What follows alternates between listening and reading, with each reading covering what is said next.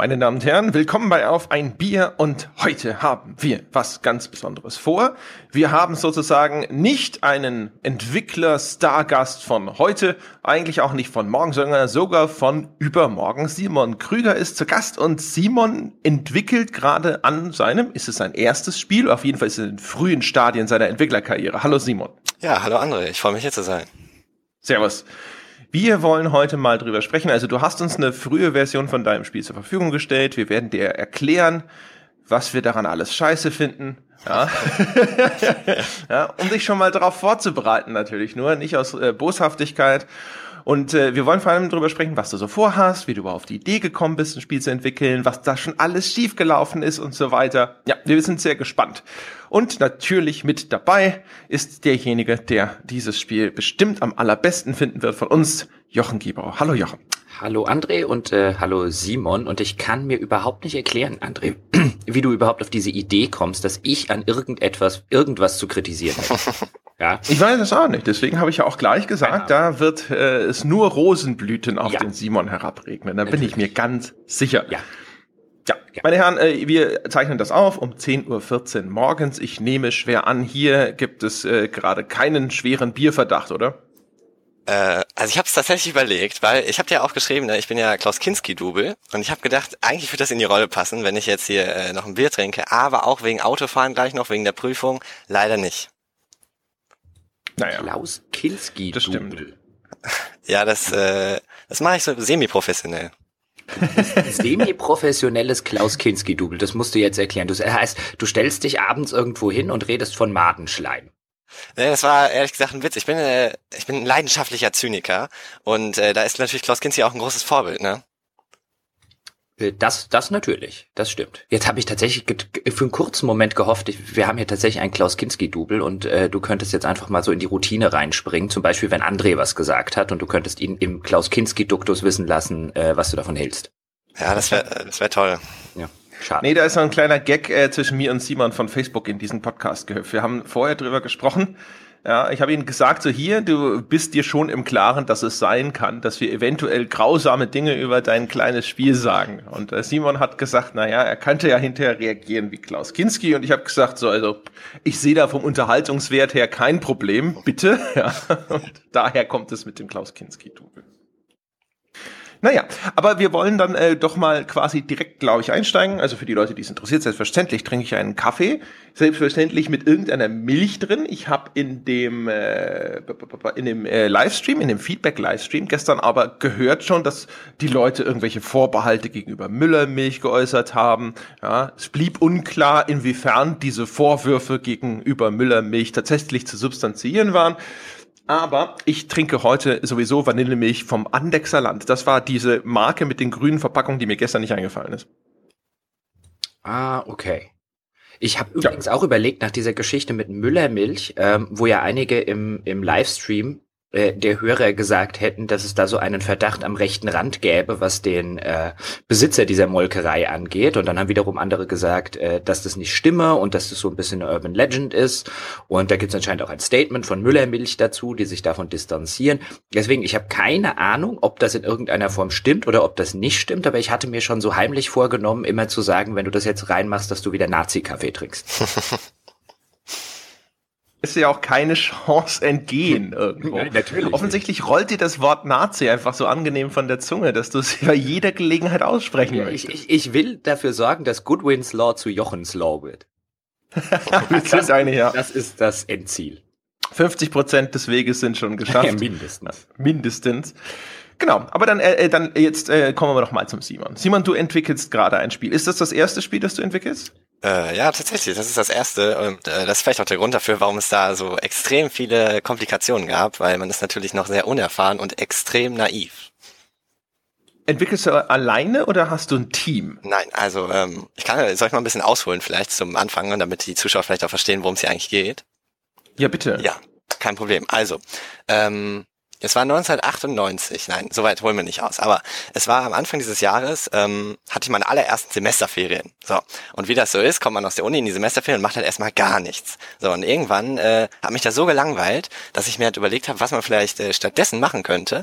Und ich war schon immer sehr Videospielaffin und ähm, hatte schon diese eine Idee im Kopf. Und zwar jetzt, äh, so heißt das Spiel im Moment, äh, oder heißt das Spiel Serious Makers, also eine kleine Wirtschaftssimulation, wo du deine eigenen Serien erstellen kannst.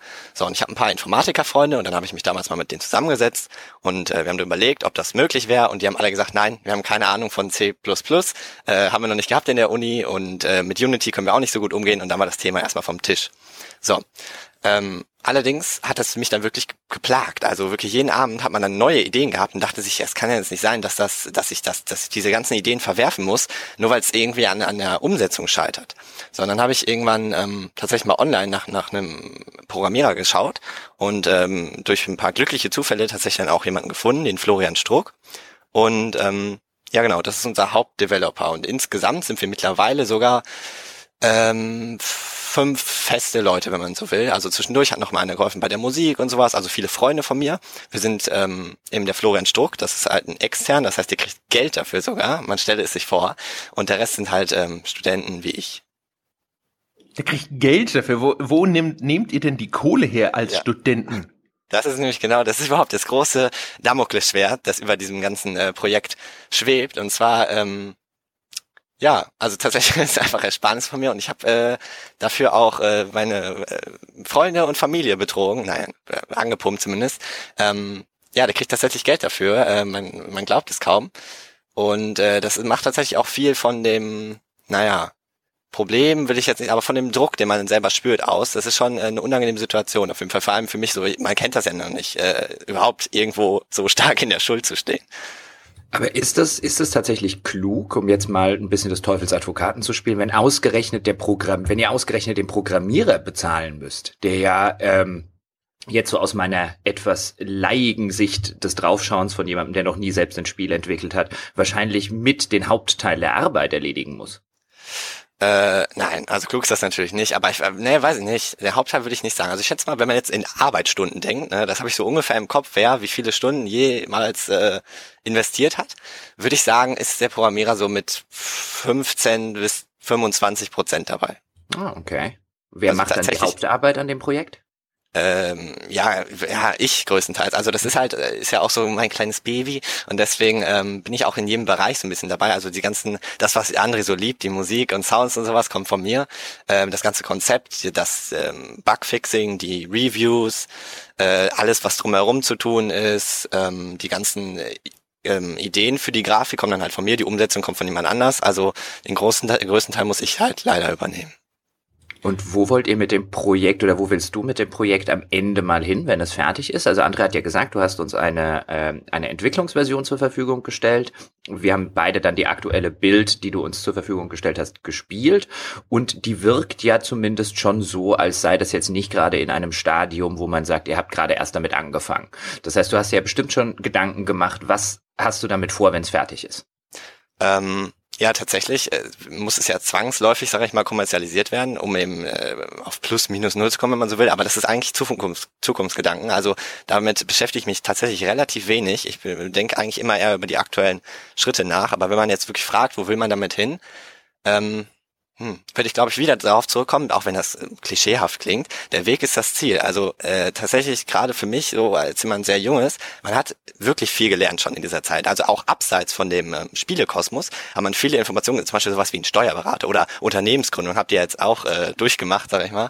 Ähm, furchtbar, was man da erlebt, aber immerhin hat man es da mal gesehen. Also ich war in meinem Leben vorher noch nie bei einem Steuerberater. Was soll ich da auch? Wer ist das überhaupt? So und sowas hat man natürlich auch alles jetzt äh, als an Erfahrung einfach gesammelt lass uns doch vielleicht noch ein paar Grundlagen legen. Ich glaube, die Leute, die haben jetzt schon gehört, dass das Ding Serious Maker heißt. Es geht um TV-Serien, mhm. aber vielleicht Jetzt nähern wir uns der 10-Minuten-Marke. Das ist ja normalerweise der Zeitpunkt, wo wir tatsächlich anfangen, den Leuten zu erklären, worum es wirklich geht. dass, dass wir nochmal kurz diese Grundlage schaffen und drüber sprechen, was das überhaupt genau für ein Spiel ist. Weil du hast ja jetzt schon gesagt, ah, ich hatte all diese Ideen. Ja. Und äh, wir, du hast es das, du hattest das selber auch schon mal erwähnt und ich habe draufgeschaut und habe erstmal gedacht so, Ja, okay, da hat jemand dieses Game Dev äh, Story gespielt und hat oh. gesagt, jetzt mache ich das gleiche mit TV-Serien. Das klingt nicht, das, das hat nicht so die Anmutung der großen Vision, wo der Künstler sagt, dass ich will dieses Ding in die Welt tragen. Deswegen, also erklär vielleicht erstmal, was ist denn deine Vision von diesem Spiel, wenn es fertig ist? Und was ist das, warum fasziniert dich das? Also siehst du da nur so, denkst du dir so, hey, ich mache das gleiche Ding mit TV-Serien und dann geht das schon ab wie Schmidts Katze. Also schaff mal ein, ein Bild für, von dem Spiel und von dem, was du was du dir darunter vorstellst, wenn es fertig ist. Ja, also, ähm, okay, wir, ja, wir fangen mal ein bisschen, also es ist eine, es ist eine Wirtschaftssimulation. Man kann sich das so vorstellen, ähm, dass der Spieler eben in der Situation ist, er fängt an in, in, der Universität, er ist ein kleiner Filmstudent und fängt an, seine eigenen Serien zu produzieren. So, und weil der Spieler natürlich so toll ist, schafft er das, äh, ziemlich gute Serien zu produzieren und irgendwann wird er von der Universität, von der Netflix-Universität eben äh, so gesehen subventioniert und kriegt sein erstes eigenes TV-Studio. So, und dann entwickelt sich das immer weiter, es gibt immer mehr Mechaniken und Forschung etc. Und ähm, du hast es gerade schon angesprochen, es gibt ein Spiel, das ist ziemlich ähnlich, gerade auch optisch und vom ähm, User-Interface her, also von der Benutzeroberfläche und das das Game Dev Tycoon. Und Game Dev Tycoon, an die, die es nicht wissen da draußen, das kam 2013 raus, ist auch eine Wirtschaftssimulation und ist im Prinzip ein Klon der japanischen App Game Dev Story, wenn die jemand kennt. Das, äh, und ähm, genau, das habe ich damals gespielt vor, ja, jetzt schon über drei Jahren. Und das hat mich, hat echt Spaß gemacht. Damals macht auch heute noch Spaß. Also jeder, der das noch nicht gespielt hat, sollte es mal ausprobieren, weil das einfach so einen gewissen, ähm, hat so ähnlich, vielleicht sogar wie ein Hack and Slay oder wie so ein Civilization. Man hat so dieses Gefühl von wegen noch eine Runde, okay, noch eine Serie, noch ein Spiel. Und ähm, das treibt dann immer weiter voran. Es macht irgendwie Spaß. Es ist, äh, ist eine relativ seichte Unterhaltung. Und ähm, genau, da, davon war ich ziemlich fasziniert. Und gerade heutzutage ich finde im Indie-Bereich, man sieht relativ wenig gute Simulationsspiele. Und äh, da haben wir quasi angesetzt auch einfach, weil das macht es erst möglich, dass ich zum Beispiel den großen Teil der Arbeit mache, weil ein Simulationsspiel besteht eben auch aus viel Balancing, so, und da, da steckt auch die große Komplexität eigentlich drin. Und das war eben damals die Idee, so eine Art Game Dev Tycoon, das kann man schon sagen, daher kommen natürlich auch die ganzen Korrelationen oder da haben wir uns auch viel abgeguckt, muss man einfach sagen, weil das von der Intuitivität, gerade im User Interface, ist das genial. Also wirklich da, der Spieler ist damals, als das rauskam, gab es keine äh, Tutorial, gar nichts. Man musste sich alles einfach selbst erklären. Es war einfach offensichtlich, was man tun muss. Und ähm, das heißt, wir haben uns dieses Grundkonzept von diesen bereits etablierten Game Dev Spielen genommen, da gibt's ja mehrere von, und ähm, versucht neue Mechaniken und eben dieses ganz neue Setting da drauf äh, zu projizieren. Ist das so ein Ding, wo du gedacht hast, so, hey, ich, mein erstes Spiel, ich nehme mir erstmal so ein Vorbild, an dem ich mich entlang hangeln kann? Mhm. Ja, also ich glaube, man kann sagen, äh, ja, also hätte es dieses Vorbild nicht gegeben, wird es wahrscheinlich auch Serious Makers nicht geben. Ich denke, so kann man das sagen. Ähm, weil es einfach wirklich viele Dinge einfacher macht. Also man, gerade wenn man anfängt zu entwickeln, so wie wir, und ähm, wirklich, habe ich vorhin schon erwähnt, sehr naiv, ex extrem naiv. Also damals, als das anfing, war eben der Programmierer mit an Bord, ich und noch einer, der Jonas Hedwig, der ähm, die Charaktere und so zeichnet. Und damals wollten wir zum Beispiel auch noch ähm, alle Grafiken gezeichnet haben. So, und im Nachhinein, was für eine absurde Idee, allein von, von der, von der, ähm, vom Zeitinvestment her absolut nicht zu bewältigen. Und äh, zumindest für, für einen Student eben, äh, der jetzt nicht Vollzeit daran arbeiten kann. Und ähm, das heißt, damals hat das schon viel geholfen, sich eben so, so ein paar Sachen abzugucken, gerade in der Usability und so von den Menüs, das äh, hat einen natürlich geholfen, auf jeden Fall. Also wenn du sagst, ihr wolltet am Anfang alle Grafiken zeichnen, was ist denn dann die Alternative dazu? Also habt ihr jetzt irgendwo mal so ein bisschen, keine Ahnung, gibt so Stock-Images äh, dafür hergenommen oder was ist da die Unterscheidung jetzt? Was macht ihr jetzt anders?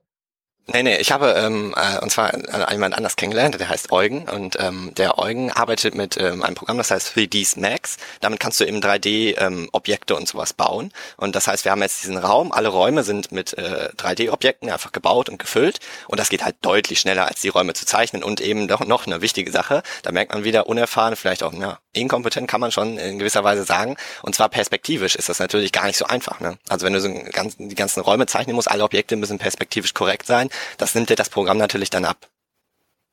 Jetzt würde ich nochmal gerne äh, zurückkommen auf die Struktur, in der ihr arbeitet. Du hast vorhin von Firmengründung gesprochen. Das heißt, du hast eine Firma gegründet oder habt ihr zusammen eine Firma gegründet? Ähm, nein. Also ich habe eine, ich habe äh, eine UG gegründet, also, an, äh, also kennt man kennt man ja vielleicht, also eine Unternehmergesellschaft. Und das ist im mhm. Prinzip eine GmbH mit viel weniger Stammkapital, nämlich äh, minimal einem Euro.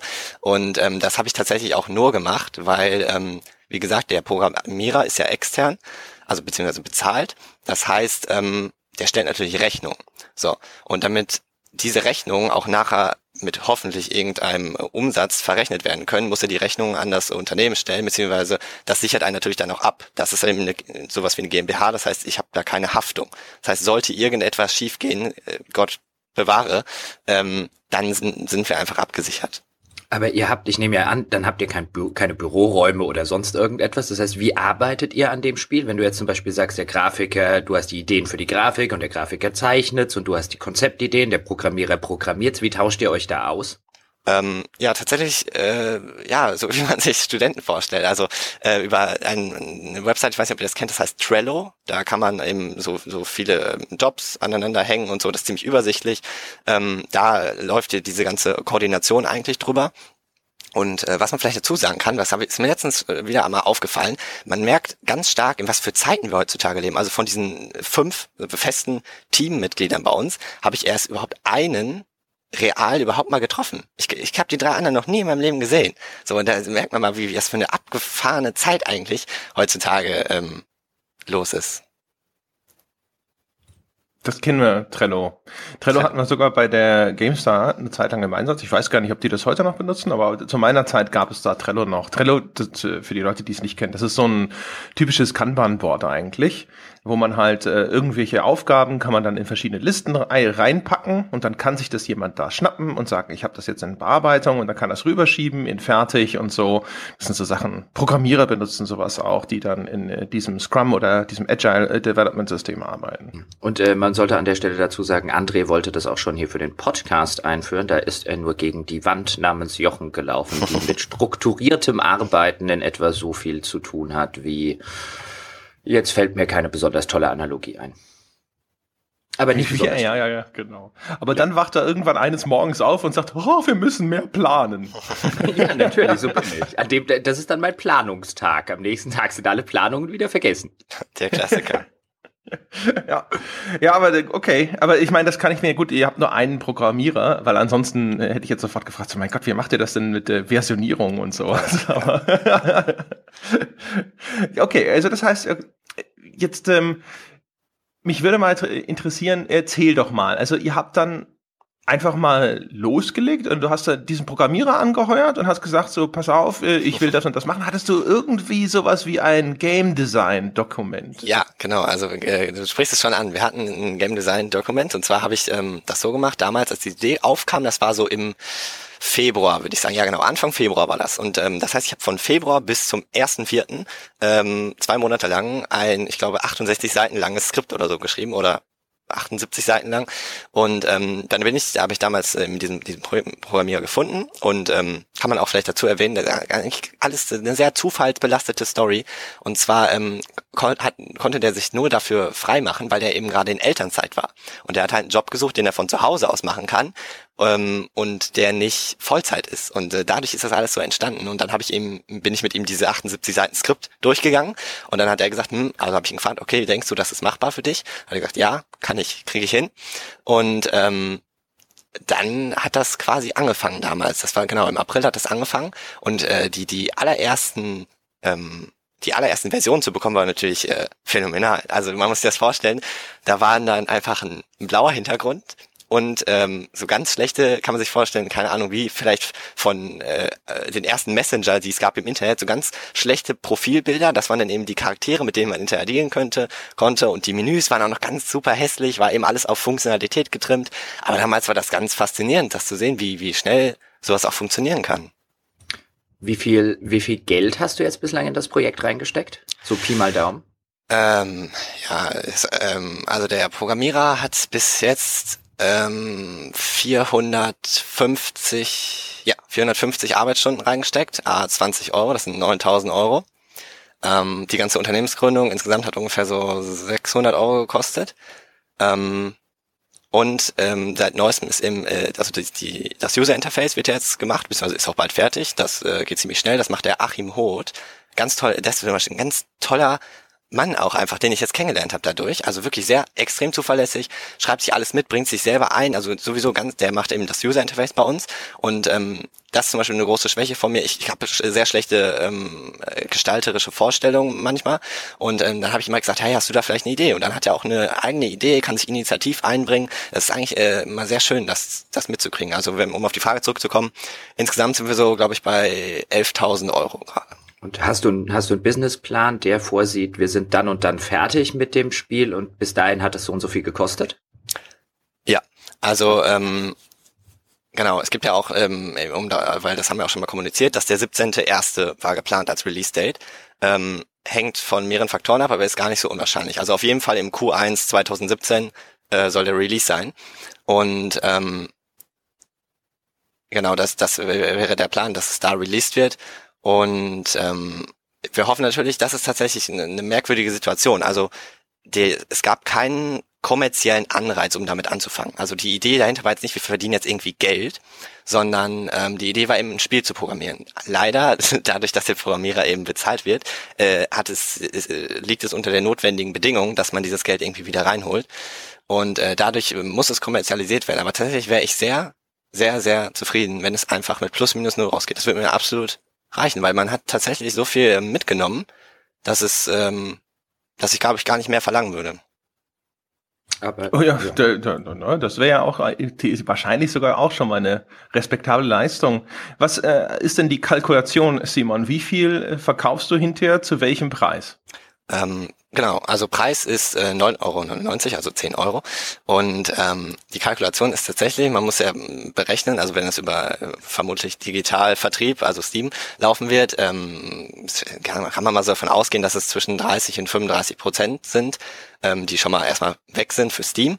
Dann äh, hat der Programmierer zum Beispiel auch noch, eine, das habe ich damals gemacht, äh, ja, das erzähle ich einfach mal. Also ich habe damals, als wir den Vertrag gemacht haben mit dem Programmierer, habe ich mir gedacht, es wäre doch toll, wenn er auch noch ein neben dem, neben dem vielleicht äh, extrinsischen Interesse daran, das fertig zu kriegen, einfach aus, äh, aus vielleicht ähm, der, der Fertigstellungsgier auch noch ein, eine intrinsische Motivation hat. Und dann habe ich ähm, eine, eine Umsatzbeteiligung ähm, mit reingeschrieben. Das heißt, da kommt noch mal ähm, eine Umsatzbeteiligung mit rein. Und dann, jetzt kommen wir wieder dazu zur Unternehmensgründung, warum wir das gemacht haben. So, die Unternehmensgründung ich habe jetzt quasi dem Unternehmen Geld geliehen, obwohl quasi beides ich bin. Und das heißt, wenn jetzt ähm, Einnahmen reinkommen, muss das erstmal nicht versteuert werden, sondern erstmal müssen eben die Kosten, die das Geld, was ich geliehen habe, getilgt werden. Das heißt, wir könnten die, die ersten Einnahmen quasi ohne ähm, Steuer, Steuerabgaben ähm, direkt die, die, die Kosten ausgleichen. Und das würde bedeuten, wir bräuchten in Anführungsstrichen nur zwischen zwei und 4.000 Verkäufen. da sagt er nur. nur ja. ja. also ich sag mal, ich habe halt, ähm, seit, seitdem ich dieses ganze Projekt angeleiert habe, ähm, bin ich sehr viel in dieser Indie-Szene unterwegs. Also ist ja gigantisch, allein wenn man sich diese ganzen Facebook-Gruppen anschaut. Und ich sag mal, wenn man es geschafft hat, tatsächlich ein fertiges Produkt zu haben, was, was nicht ganz scheiße ist, ähm, und damit auf Steam gegangen ist, dann ist das schon machbar auf jeden Fall. Wie kommst du denn auf Steam? Wahrscheinlich über Greenlight? Genau, über Greenlight. Also da ähm, ich bin noch mit ein paar, heutzutage sagt man ja Influencern in Kontakt, also ähm, relativ große ähm, YouTuber.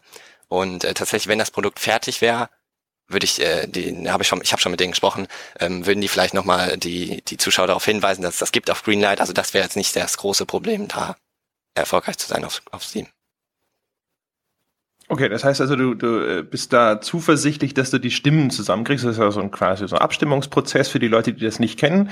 Und wenn genügend Leute sagen, ja, ich möchte das auf Steam sehen, dann wird das dann in den Katalog übernommen. Ja, genau. Also, ähm, aber wie gesagt, ist tatsächlich so, ähm, man denkt relativ wenig über, über diese Sachen nach. Man ist mehr so in den jetzigen Problemen, was steht gerade an, was ist morgen zu tun, was muss ich noch irgendjemandem senden, wer kann noch testen und so weiter. Also man ist viel im, im Prozess jetzt und wenig eigentlich in dem, ähm, was passiert dann und dann. Wie lang könntest du denn theoretisch verschieben, wenn es dann im Januar noch nicht fertig ist oder zumindest noch nicht so fertig ist, dass du sagst, boah, das äh, sollten wir in der Form veröffentlichen? Also wann geht dir die Kohle aus? ja, Äh, gute Frage. Ähm, also man kann dazu sagen, ähm, deswegen, also ich habe vor einem Monat ungefähr, ähm, haben wir, haben wir Anführungsstrichen Anteile verkauft, wenn man das so sagen möchte. Das klingt vielleicht ein bisschen zu professionell, als es eigentlich ist. Aber ich habe tatsächlich halt eben ähm, Anteile verkauft, weil, da, da können wir einfach mal drüber sprechen, oder bin ich einfach mal ganz offen, dieses, dieses Geld, was ich da investiert habe, beziehungsweise was ich mir auch geliehen habe, das macht mich schon ein bisschen fertig. Also ganz am Anfang war das nicht schlimm. Ganz am Anfang ist das so, ähm, kann man sich vorstellen, vielleicht wenn man, wie wenn man in der Schule gesessen hätte und der Lehrer sagt, okay, du, du musst jetzt die Aufgabe richtig machen, sonst kriegst du einen Schlag auf die Finger. So, die ersten zwei, drei Male motiviert dich das noch, die Aufgabe richtig zu machen, aber irgendwann schwenkt das um in Angst.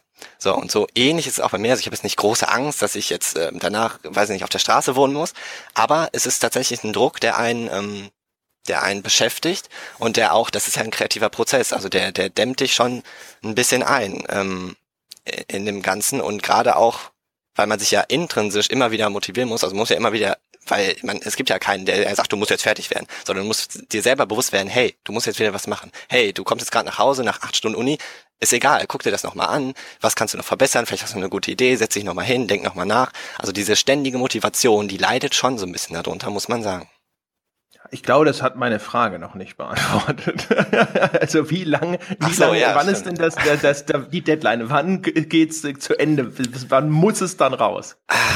Ähm, ja, habe ich mir auch schon oft Gedanken drüber gemacht. Gibt es tatsächlich nicht. Also wenn das Produkt, äh, es, es muss mindestens gut sein. Wenn, also es muss nicht perfekt sein. Früher, äh, ganz am Anfang sind wir mit dem Anspruch hingegangen, es muss Qualität first, so. Aber es muss gut, das, es gibt keine, ähm, ich würde es dann strecken. Ich würde es irgendwie, äh, und vielleicht würde ich dann auch nochmal, weiß ich nicht, äh, ich, ich arbeite ja auch noch nebenbei, würde ich halt ein halbes Jahr nochmal mehr arbeiten und noch, oder vielleicht noch äh, von jemand anders äh, Geld holen, noch mehr Anteil verkaufen, was weiß ich. Ich würde das nicht veröffentlichen, wenn es nicht gut ist. Das kommt nicht in Frage, auf keinen Fall. Das heißt, äh, die, um die Frage zu beantworten, ist so lange, wie es dauert, wenn man, wenn man es so blöd sagen möchte. Wir können ja jetzt mal äh, kurz über das, äh, das Spiel an sich sprechen. Also wir haben das ja selber gespielt. Mhm. Ähm, und zwar hatten wir die Bild 1.8.6. Wie alt ist die? Ähm, drei Wochen. Drei Wochen, okay. Jetzt äh, sind wir Stand jetzt ja noch, oh, jetzt sind wir so zwei Monate von einem äh, möglichen Release-Datum entfernt. Mhm. Jetzt seid ihr aber auch ein sehr kleines Team. Also natürlich, das, die, das Programm ist jetzt nicht so riesig, dass man sagen würde, so oh, in zwei Monaten, da kann man nicht mehr viel irgendwo hinkriegen, aber es ist so langsam, seither müsstet ihr ja eigentlich auf der Zielgeraden sein. Mhm. Und ähm, also mein Eindruck davon war, dass es tatsächlich noch relativ unfertig wirkt. Äh, insbesondere, weil halt viele Sachen für mich in dem Ding überhaupt nicht nachvollziehbar sind. Also ich erzähle mal so ein bisschen. Ich tue mal so ein bisschen, als wäre es eine Wertschätzung. Ja. ja? Ähm, man startet ja da in diesem, ja, in so in seinem eigenen Keller sozusagen. Ja, du sagst, es ist die Netflix-Universität zum Beispiel. Das war für mich schon mal nicht wirklich deutlich. Ich habe gar nicht begriffen, dass das die Universität sein soll. Ich dachte, okay, der sitzt da vielleicht in seinem Hobbykeller und der entwickelt da jetzt seine ersten äh, TV-Serien. Und ähm, dann klicke ich dann halt so meine Filme zusammen. Ich kann halt aussuchen, okay, das hat äh, zum Beispiel ein Western-Thema, ja, und es, spielt äh, dann äh, trotzdem, keine Ahnung, mit Samurais oder sowas. Ne? Man kann halt immer so ein Szenario verbinden mit einem Handlungsthema, sage ich mal. Und ich habe am Anfang gedacht, so, ah, ich mache jetzt halt einfach so ganz wilde Sachen, ja, so wie The Asylum, so Sharknado-mäßig. Habe natürlich erstmal sofort angefangen, habe gesagt, so alles klar, ich mache halt, keine Ahnung, Anwälte im Weltraum. ähm, dann gibt, da sagt das Spiel aber natürlich sofort so, haha, das ist eine schlechte Combo. Da kriegst du äh, dann einen kleineren Multiplikator für. Wie gesagt, so, ach okay, du, du willst also, dass ich konventionelle Filme entwickle, Spiel. Na gut. Ja. Und äh, dann kommen zwischendrin, also so nur um den Leuten mal diesen Ablauf zu äh, verdeutlichen, man sagt halt, ich produziere jetzt eine Serie, dann wählt man eben solche diese Themen aus, äh, man wählt einen Regisseur aus, das ist man am Anfang selber.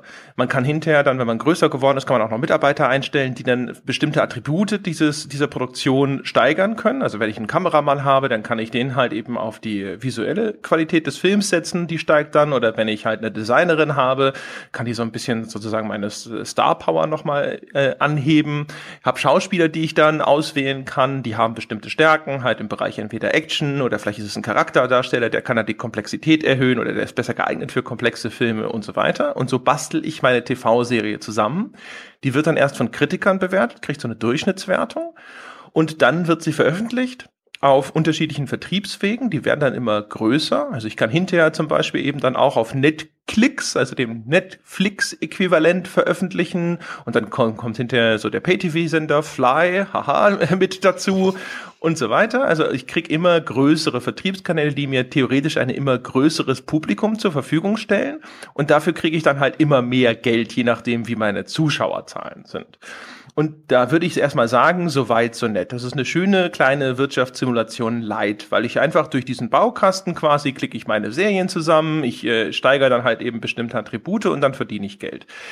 Was mir bei dem Ding aber total fehlt, ist irgendeine Transparenz, was das macht, was ich da tue. Ich sehe, das steigert irgendwelche Attribute, ich habe aber keine Ahnung, was diese Attribute mir am Ende bringen. Also ist mehr Komplexität gut für die Kritiker und ist mehr visuelle Qualität gut für Zuschauerzahlen zum Beispiel? Welchen Einfluss haben diese Kritikerwertungen auf meine Zuschauerzahlen oder auf sonst irgendwas? Ich habe ab und zu das Gefühl, sie haben vielleicht was mit den Forschungspunkten zu tun gehabt. Also man kriegt auch noch Forschungspunkte, dafür kann ich dann neue Technologien erforschen oder neue Themen äh, oder irgendwelche Sachen, keine Ahnung, jetzt äh, Sidekick-Charaktere für das Drehbuch und so weiter.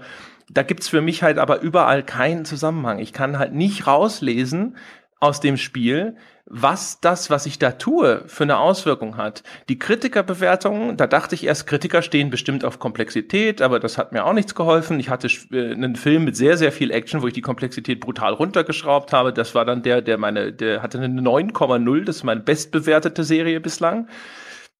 Das heißt, das war alles für mich sehr unzusammenhängend und sehr intransparent, weil ich nicht verstanden habe, was ich da tue. Aber zugleich war ich auch noch bizarr erfolgreich. Also da habe ich tatsächlich das Gefühl, es war vielleicht sogar noch ein Bug, weil ich ich hab's ums Verrecken nicht geschafft, auch nur in die Nähe einer Pleite zu kommen. Ich habe dann hinterher, äh, als ich dann, ich weiß gar nicht mehr, ich habe hinterher eine, eine, einen Vertriebsweg gehabt, der hatte eine mögliche Audience, eine mögliche Zuschauerzahl von zwei Millionen und ähm, ich, der, da kostet dann eine Produktion schon 900.000 oder so. Und dann hatte ich gerade so eine Million zusammen und gedacht, so jetzt schmeiße ich da mal einfach alles zum Fenster raus. Und äh, man kriegt aber ja auch hier und da noch dann laufende Einnahmen. Und dann war ich trotzdem, als die, die Veröffentlichung anstand, bei 360.000 im Plus. Und ich hatte keine Ahnung, wie ich das geschafft hatte, ja, weil ich ja eigentlich auf 100.000 hätte runter sein müssen. Ich hatte auch fleißig Mitarbeiter eingestellt und so kurz, also das Spiel ist schon irgendwie nett, weil man dieses Gefühl hat, okay, ich bringe das raus, ich habe Erfolg, wenn dann so die Zuschauerzahlen, die kommen als so eine kleines Balkendiagramm rein, wo man dann halt so im Wochenturnus sieht, wie da diese Zuschauerschnitte ausfallen und so. Das, das gibt einem schon ein ganz nettes Gefühl an sich. Aber dadurch, dass ich irgendwo überhaupt nicht das Gefühl habe, wirklich wirksam zu sein in dem Spiel, weil ich gar nicht verstehe, was ich da tue, lässt mich das alles dann unterm Strich relativ kalt, muss ich gestehen, Simon, bislang. Äh, darf ich, äh, lass mich mal ganz kurz auch machen, wenn du kurz Luft holst. Ja. Ähm, weil ich ein ganz ähnliches Problem mit dem, mit dem Spiel habe. Und ich fand es sogar noch fundamentaler, als du gesagt hast, weil du hast am Anfang gesagt, du klickst da dann dieses Setting und dieses Thema. Also das sind die zwei Sachen, die du auswählen kannst. Setting ist dann zum Beispiel ähm, Weltall und Thema wäre dann Aliens oder Politiker oder was auch immer. Und du klickst die dann zusammen. Und zumindest bei mir war es so, vielleicht ist das ein Bug, du bekommst eben kein Feedback, ob die Dinger zusammenpassen. Also ich habe meine allererste Serie war, dachte ich, nimmst du Weltall und nimmst du als Setting und nimmst als Thema Politiker, hab's dann Schweine im Weltall genannt. Und ähm, dann klicke ich die zusammen und dann bekomme ich, dann geht das ganze Ding in die Produktion und so weiter und ich bekomme am Ende eine, eine Info darüber, wenn die Serie fertig ist, ob der Kram zusammengepasst hat. Am Anfang bekomme ich keine. Und da fängt's halt schon an. Ich klicke halt die Dinge ähm, äh, klicke halt die Dinge, wie du es gerade geschildert hast, André, so ein bisschen zusammen und äh, mein Kontostand erhöht sich und dann habe ich vielleicht eine Serie, die so ein bisschen Rohrkrepierer ist, aber selbst mit Rohrkrepierer-Serien verdiene ich noch erheblich mehr, als sie gekostet haben. Und so sitze ich irgendwann so nach einer halben bis dreiviertel Stunde saß ich dann davor und habe mir gedacht, eigentlich spielt sich das auch von alleine. Eigentlich muss ich hier nur irgendwelche Sachen, also solange ich nur irgendwas mache, gewinne ich. Und äh, mir ging es auch tatsächlich so, ich weiß ja, weil mir die Transparenz fehlt, auch gar nicht, was das jetzt alles für Auswirkungen hat. Hauptsache am Ende des Tages, ich habe irgendwas produziert und ich gewinne. Und ähm, warum das so ist, das lässt mich halt nie mit dem Gefühl in der aktuellen Version tatsächlich zurück, dass ich dafür verantwortlich war. Weil ich häufig A gar nicht weiß, warum ich mache, was ich mache. Ich kann dann zum Beispiel an irgendeiner Stelle Marketing äh, dazu buchen. Was das Marketing macht, ich habe nicht den Hauch einer Ahnung. Das Spiel sagt mir das nicht. Ich würde davon ausgehen, äh, dass es meine Zuschauerzahlen und meine Fans erhöht und mir deswegen mehr Einnahmen gibt. Aber in welchem in welchem Ausmaße. Und ich kann auch nirgendwo nachvollziehen, ob diese Marketingkampagne tatsächlich geklappt hat.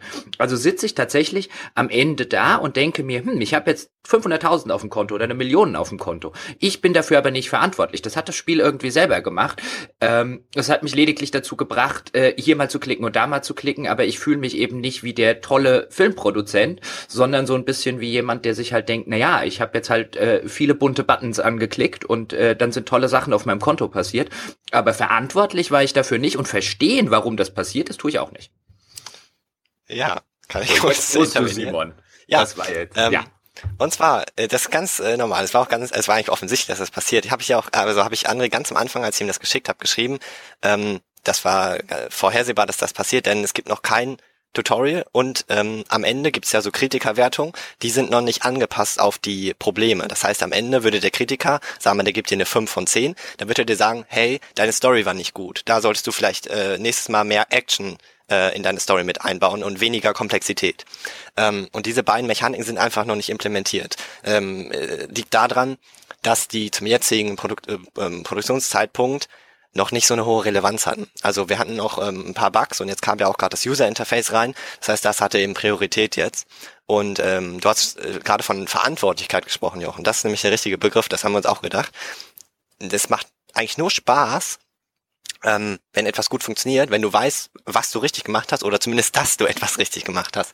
Mhm. Und ähm, diese beiden Sachen würden natürlich extrem verstärkt werden, wenn du halt ein Tutorial vorher hast, das dir erklärt, was muss man wie machen ähm, und eben auch diese Kritikerbewertung am Ende. Dann hab, habt ihr beide noch ähm, gesagt, dass man, dass sich das quasi von alleine spielt. Das stimmt auch. Also am Anfang, also äh, das äh, ist nicht gut, das wird verändert. Das stimmt jetzt gerade. Ähm, und zwar am Anfang ist es so, da ist es relativ einfach. Also du kannst äh, äh, also du bist auf jeden Fall immer profitabel, du bist nie defizitär in, mit einer Serie. zumindest äh, sehr, sehr wahrscheinlich. Und ähm, es ist tatsächlich jetzt gerade erst bis zum Jahr sechs, glaube ich, ja, Jahr sechs oder Jahr sieben ist, das Spiel dauert 30 Jahre im, im Prinzip, also 30 im, Jahre im Spiel. Und äh, erst bis zum Jahr sechs beziehungsweise sieben ist es richtig gut gebalanced. Das heißt, ähm, das ist auch ähm, im Moment noch eine große Aufgabe, eben das Balancing von Jahr 1 bis Jahr 30 gut zu machen, beziehungsweise das hat halt viel mit Pacing zu tun. Also habe ich vorhin schon mal angeschnitten, das Balancing ist mit Abstand das komplizierteste. Es ist nicht so schwierig, am Anfang eine gute Balance zu finden, sondern das über 30 Jahre oder über 10 Spielstunden ähm, zu halten. Und äh, das ist gerade auf jeden Fall eine große Aufgabe. Das sind so die Hauptgründe dafür. Okay, jetzt hast du aber gerade gesagt, das Tutorial fehlt. Und ich muss jetzt ganz ehrlich sagen, ja, an vielen Stellen fehlt mir tatsächlich zumindest ein Hinweis. Also ihr arbeitet zum Beispiel viel mit Symbolen, die aber noch in der aktuellen Version einfach nicht erklärt sind. Und dann sitze ich davor und frage mich, was zur Hölle ist das? Ja. Was, was, was bedeutet dieses kleine Symbol? Ähm, dann gibt es offensichtlich Werte wie Audio und Video, die ich dann im weiteren Verlauf steigern kann. Aber ähm, selbst wenn ich weiß, was das alles bedeutet und inwiefern, äh, und wenn mir ein Tutorial ein bisschen was erklärt, transparent ist es dann immer noch nicht. Also dann sehe ich anhand, weißt du, dann habe ich halt immer noch Zahlen oder Werte und wenn du mir jetzt im Tutorial erklärst zum Beispiel, was Marketing macht, und dann habe ich am Schluss fünf oder zehn verschiedene Marketingkampagnen. Dann weiß ich, selbst wenn das Tutorial gesagt hat, hey, Marketing wirkt sich aus auf deine Verkäufe zum Beispiel oder auf deine Einnahmen, dann weiß ich immer noch nicht, wie sich das einzeln auswirkt. Also das Tutorial hilft mir ja nicht, die mangelnde Transparenz meiner Entscheidungen zu beseitigen. Oder wie siehst du das, André? Ich würde auch sagen, also eine Wirtschaftssimulation ist zu einem gewissen Grad ja ein Strategiespiel. Und Strategiespiele machen halt nur Spaß, wenn ich informierte Entscheidungen treffen kann, ähm, weil ansonsten ist keine Strategie dabei. Sonst ist es ja Zufall im Grunde genommen. Oder in dem Falle jetzt, wie es aktuell sich darstellt, ist es ja noch nicht mal wirklich Zufall, sondern dann geht's halt einfach trotzdem weiter. Das ist halt dann äh, Cookie-Clicker mit TV-Serien. Und das ist natürlich dann extrem schwierig sozusagen. Wenn ich dann davor sitze und mir denke so, ja, ich kann halt auch weiter dann eben doch äh, Samurais im Weltraum produzieren, ähm, weil es sich unterm Strich geht's dann vielleicht in der Progression ein bisschen langsamer voran. Aber solange es sie nicht auffällt, solange ich nicht auch die Gefahr eines Scheiterns habe, ist ja wirklich nicht eine, eine tatsächliche Aufgabe da. Also dann bin ich halt ein, könnte man sagen, ist eine reine Optimierungsaufgabe, möglichst schnell, möglichst weit zu kommen. Aber wo ist dann mein Anreiz? Ne? Ich meine, die, die verschiedenen Serien, also da zusammenzuklicken, ist halt, selbst wenn ich überlege, was ich da alles freischalte an neuen Technologien, das sind ja nur neue Auswahlpunkte in irgendwelchen Menüs. Die sind jetzt zumindest aktuell auch noch nicht irgendwie grafisch hinterlegt, sondern ich, da ist halt einfach ein Texteintrag, der heißt Weltall. Ähm, da ist halt einfach nicht irgendwo der Anreiz da, die, diese Progression zu durchlaufen. Und das natürlich sowieso schwierig. Ist einer von den Punkten, der, der für euch natürlich jetzt auch wegen eurem Finanzierungsstatus sehr schwierig äh, sein wird, überhaupt zu beheben, ist natürlich auch, dass das Spiel extrem statisch ist. Also es gibt in diesen Büros halt nicht wahnsinnig viele Animationen. Ist nicht so, dass man jetzt dann hinterher sieht, wie diese Mitarbeiter rumlaufen und Kaffee holen oder sonst was. Also der vielbeschworene Wuselfaktor, den der Deutsche in seinen Simulationen ja bekanntlich immer sucht, ja, der ist nicht vorhanden. Das heißt, eigentlich muss die Faszination Faszination aus dem Gameplay kommen, also aus der strategischen Auswahl, wie kombiniere ich und worein investiere ich und wonach forsche ich und so. Und das ist nur möglich, wenn das Spiel mir die Informationen an die Hand gibt, um halt so diese typischen Pro-Kontra-Abwägungen zu tätigen, um das dann auf dem Wege zu optimieren. Das sehe ich halt noch nirgends. Zumal, zumal, um noch einen Gedanken zu ergänzen, zumal mir das Spiel als Antagonist nicht funktioniert. Gerade so eine Wirtschaftssimulation oder so ein Strategiespiel, das, das ich, das ich so spiele, das hat ja das Spiel als Antagonist. Das heißt, ich will das Spiel schlagen. Und mir ging es jetzt zum Beispiel so, ähm, wenn es bei, du kannst dann ja verschiedene Settings und verschiedene Themen, haben wir ja vorher gesagt, kannst du auch neue erforschen. Aber es gibt gar keinen Grund, die zu erforschen. Ich habe irgendwann Schweine im Weltall Staffel 10 produziert gehabt. Also das war einfach meine Politiker im Weltall-Serie. Die hat halt immer einen Haufen Geld abgeworfen. Es gab nie einen, also ich habe dann natürlich, weil du Forschungspunkte bekommst, dann habe ich halt weiter geforscht. Und jetzt könnte ich theoretisch halt Weltall mit irgendwas anderem kombinieren, aber warum sollte ich? Das, das eine Ding funktioniert halt wieder und wieder und wieder und wieder. Ja, und wieder. kann ich ja kurz einhaken? Ja. Ja, ähm, und zwar, Klar. also, äh, ja, okay, sagen wir kurz, fangen wir da kurz an. Also das, das stimmt so nicht, dass man das ähm, dass man das einfach immer wieder machen kann. Das haben wir, da, da, da wird schon gegen vorgegangen. Also wenn du zum Beispiel, sag mal, Schweine im Weltall, ne, du hast das Weltall- und Politiker-Ding, wenn du das genauso nochmal machst, dann wird die Wertung auf jeden Fall schon mal äh, 75 Prozent schlechter. Das ist einfach so. Also wenn das war bei mir tatsächlich nicht so. Äh, okay, dann muss mir vielleicht mal den äh, Bug Report zusenden, die die Error-Datei, aber eigentlich sollte also es. Also ich habe wirklich Schweine im Welt, also ich war, was weiß ich, bei acht oder zehn und ich habe ich hab tatsächlich äh, mittendrin vielleicht ein oder zweimal und dann habe ich aus den Politikern Aliens gemacht oder so. ähm, es war jetzt allerdings echt nicht äh, nicht sonder einfach nur, weil es mich ein bisschen gelangweilt hat, ähm, immer wieder das Gleiche anzuklicken. Aber es war jetzt tatsächlich nicht so, als wäre es in irgendeiner Form oder als hätte ich tatsächlich äh, so das Puzzlegefühl. Ich muss mir jetzt überlegen, was passt zusammen, weil wenn ich Weltall nehme und irgendwas nehme, was halbwegs reinpasst, dann kann ich locker 15 oder 20 Serien draus machen, oder nicht? Ähm, ja, eigentlich nicht. Also es ist so, bei dem, okay. bei dem Setting, das kann man tatsächlich zweimal hintereinander verwenden, wenn du das, ähm, das Thema änderst. So, es ist aber so, wenn du das äh, Setting und Thema beides direkt nochmal verwendest, kriegst du schon mal einen Malus. Und wenn du das Setting mehr als zweimal hintereinander verwendest, kriegst du auch einen Malus. Wenn du das Theme äh, direkt hintereinander verwendest, kriegst du einen Malus. Also das ist äh, eigentlich ah, gesteuert. Das, ah, okay. Das, äh, die Sache liegt nämlich die, äh, dann mag die daran liegen, du hast ja am Anfang zwei Protagonisten, also zwei Schauspieler. Und ich ja. habe die immer gewechselt. Du darfst dann ja aussuchen, wer der Hauptdarsteller ist. So ganz habe ich das übrigens auch nicht ganz verstanden. Ich nehme an, dass so funktioniert. Und ich habe die halt immer gewechselt. Das heißt, mein Hank Vader, wie er gehießen hat, der hat halt immer Schweine im Weltall gemacht. Und zwischendurch hat die Frances Underwood irgendwie, also die, die, die, die Frau, mhm. äh, äh, die da so ein bisschen nach House of Cards benannt ist, die hat immer irgendwelche Dokus gemacht, irgendwelche witzigen Dokus. Und äh, vielleicht liegt es daran, dass ich halt immer nur jede zweite Produktion war, Schweine im Weltall. Ähm, ja, ist, ist eigentlich auch äh, eingedämmt, weil, weiß ich jetzt nicht, da müsste ich mir im Einzelfall angucken. Aber vorhin hast du auch noch, da wollte ich mich noch kurz drauf zurück, mhm. weil wir über das Tutorial gesprochen haben, hast du gesagt bei Marketing. Also das, doch, doch, das würde dir schon helfen. Also wenn ich dir erklären würde, was macht das Marketing, kann ich ja mal kurz machen. Das Marketing ist im Prinzip, hat in, mit der Wertung erstmal nichts zu tun. Das Marketing macht nur deinen potenziellen Erfolg viel größer. Heißt, du musst wenn du äh, merkst, okay, ich produziere gerade eine gute Serie, die, wird, die kriegt wirklich eine gute Wertung, vielleicht eine 8 von 10, vielleicht eine 9 von 10, dann sollte ich auch viel Marketing machen, weil dann die potenzielle Zuschauerzahl am Ende viel höher ist. So, und äh, so genaue ähm, Informationen, also es gibt eben einen Fame-Wert, also einen Bekanntheitswert der Serie, ähm, der wird eben durch das Marketing erhöht. So, und ähm, dieser Bekanntheitswert da setzen wir viel auf Erfahrungswerte. Und das ist zum Beispiel eine Sache, die ich in, in den anderen Simulationen gelernt habe. Und zwar macht es unglaublich Spaß, wenn du zum Beispiel, sag mal, du hast, es gibt jetzt sechs verschiedene Marketingformen, also Print, Radio, Online, kleine Kampagne, große Kampagne, internationale Kampagne. Und wenn du ähm, selber darauf achten muss, bis zu welchem, äh, bis zu welchem Bekanntheitswert, also bis zu welcher Zahl, die da oben steht, funktioniert denn jetzt welche Maßnahme. Es ist eben so, die kosten natürlich unterschiedlich viel Geld, sondern du kannst nicht nur durch über Printwerbung machen, weil das halt das günstigste ist, sondern irgendwann musst du dann auch über Radio oder über, über die TV-Werbung gehen, weil das eben ähm, ab, ab, einer, ab einem bestimmten Bekanntheitswert nicht mehr funktioniert mit den, ähm, mit den kleineren äh, Marketingmaßnahmen. Das heißt, der Spieler muss selber mitdenken und halt auch wirklich die Augen offen halten, wie was funktioniert. Und bei dem, das, weil die Marketing-Sachen ähm, sind ehrlich gesagt ähm, nicht, nicht, nicht so existenziell. Das heißt, bei dem, bei dem Tutorial ähm, würde es dir vor allem helfen bei eben den, den Grundsachen, die man wirklich immer wieder wiederholt, wie zum Beispiel eben diese Story auswählen oder den Protagonisten, was es damit auf sich hat. Ähm, das würde dem alles erklärt werden. Zum Beispiel der Protagonist, du hast gerade gesagt, hast du auch nicht richtig verstanden, äh, ist halt auch einfach äh, ohne Tutorial, wie soll man das verstehen, ehrlich gesagt.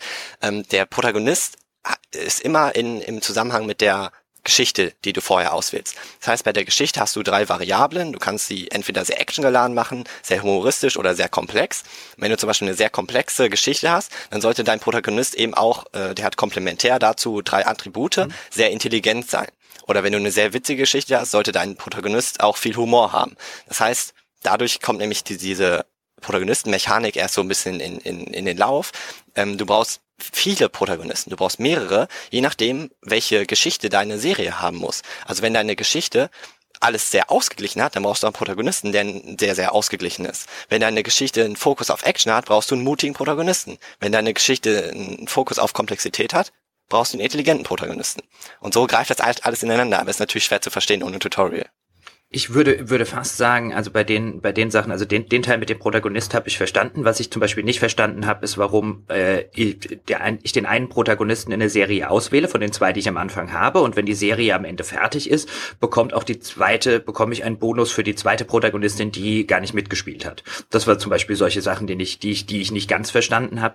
Aber generell würde ich sagen, auch bei dem, was du jetzt zum Marketing oder was du zum Protagonisten gesagt hast, offen gestanden fehlt mir persönlich jetzt bei solchen Spielen selten ein Tutorial, weil weil ich brauche da kein Tutorial. Mir fehlen einfach die Angaben, die du mir gerade gesagt hast in den entsprechenden Fenstern.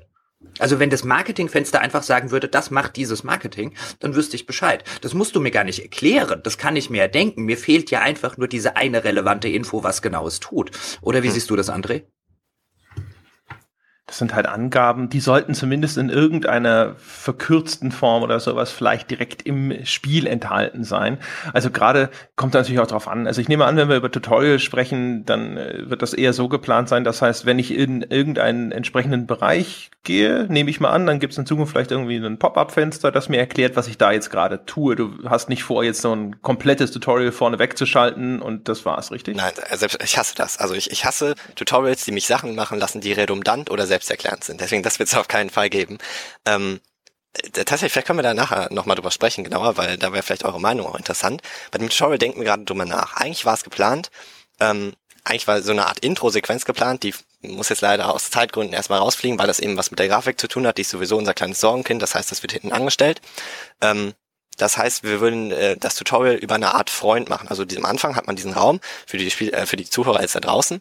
Ähm, du sitzt an deinem äh, Schreibtisch und an, an deinem PC und da ist auch noch eine Couch. So und da würde eben ein Freund von dir drauf sitzen.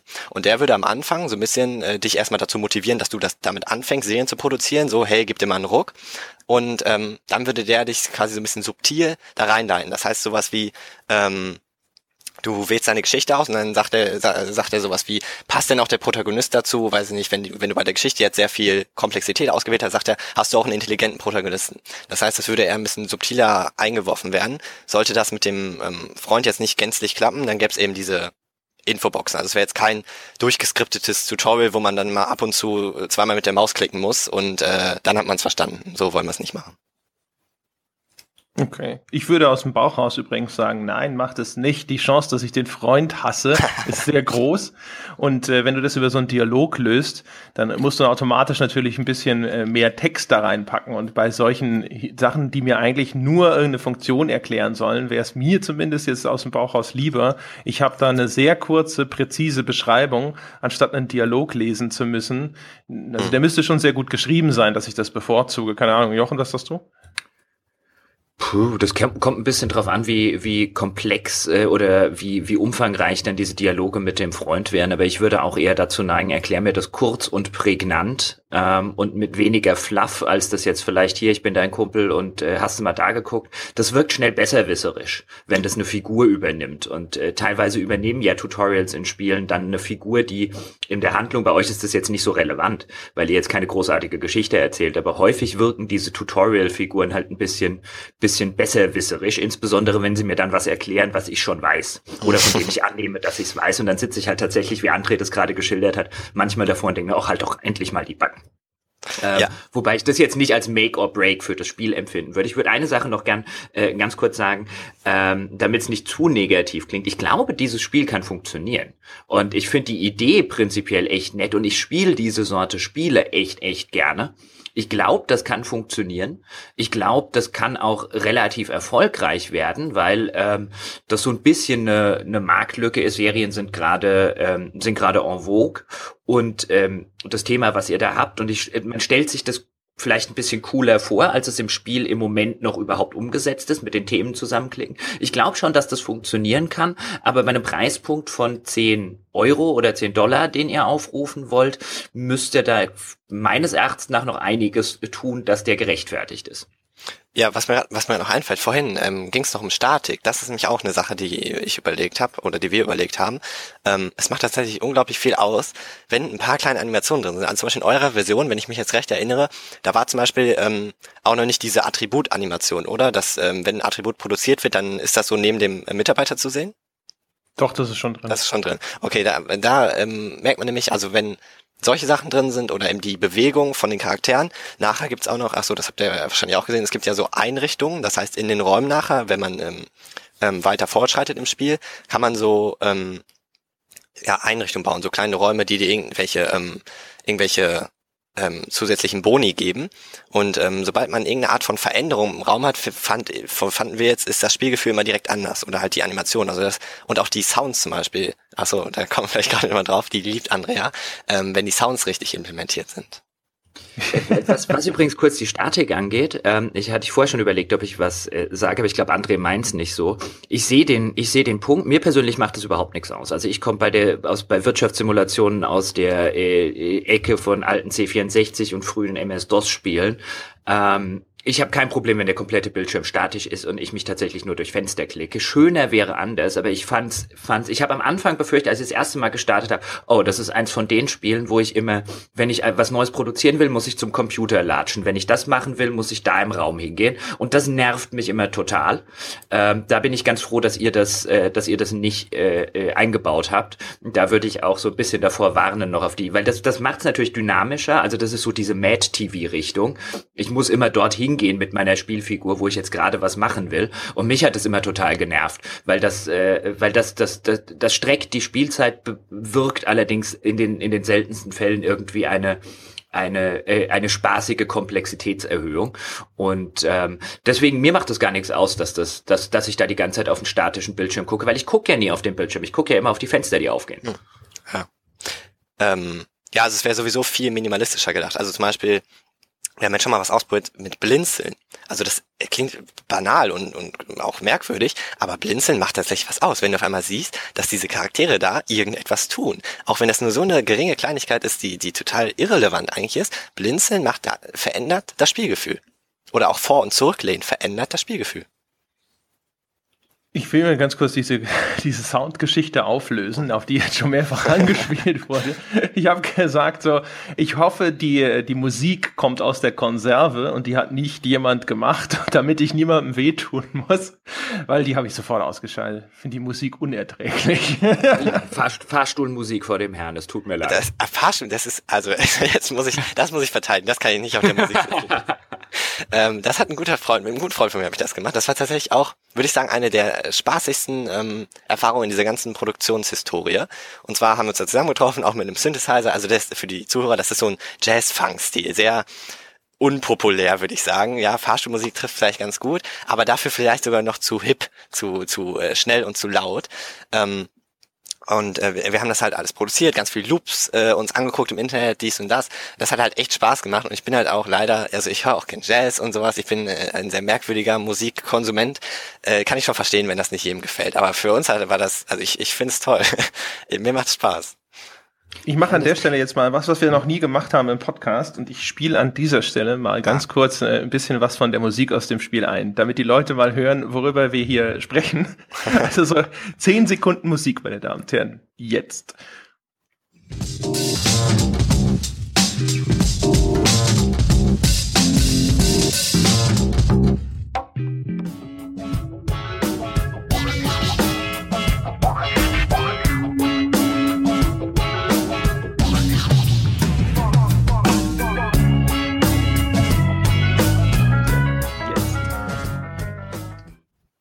Und jetzt haben Sie das gehört, ja, und dann kann sich auch da jeder seine eigene Meinung zu bilden. Also für mich war das was, vor allem weil die sich halt auch dann relativ schnell, jetzt nicht nach den äh, kurzen Stück, das wir eingespielt haben, wiederholt, aber boah, meine Herren. Also und das Schlimme ist vor allem, es gibt im, äh, es gibt einen Menüpunkt Musik, äh, wo man die ausschalten könnte. Der funktionierte nur bei ja, mir nicht. Also habe ich dann halt meine komplett, kompletten Sound ausgeschaltet. Das auch. Also als wir die implementiert haben, das ist jetzt schon, weiß ich nicht, vier Monate her oder so, das erste, was ich zu unserem Programmierer gesagt habe, äh, ist, also bitte fügt Menüpunkt ein, wenn man es ausmachen kann, weil wenn man wirklich nur auf Dinge achten will, oder ich bin ja so oft da drin halt, um in, in einen Bug äh, mehr anzugucken oder sowas, und dann immer direkt diesen funkigen Song reinzukriegen, muss man sagen, nach dem hunderten oder nach dem tausendsten Mal ist es nervig, ja, gebe ich zu.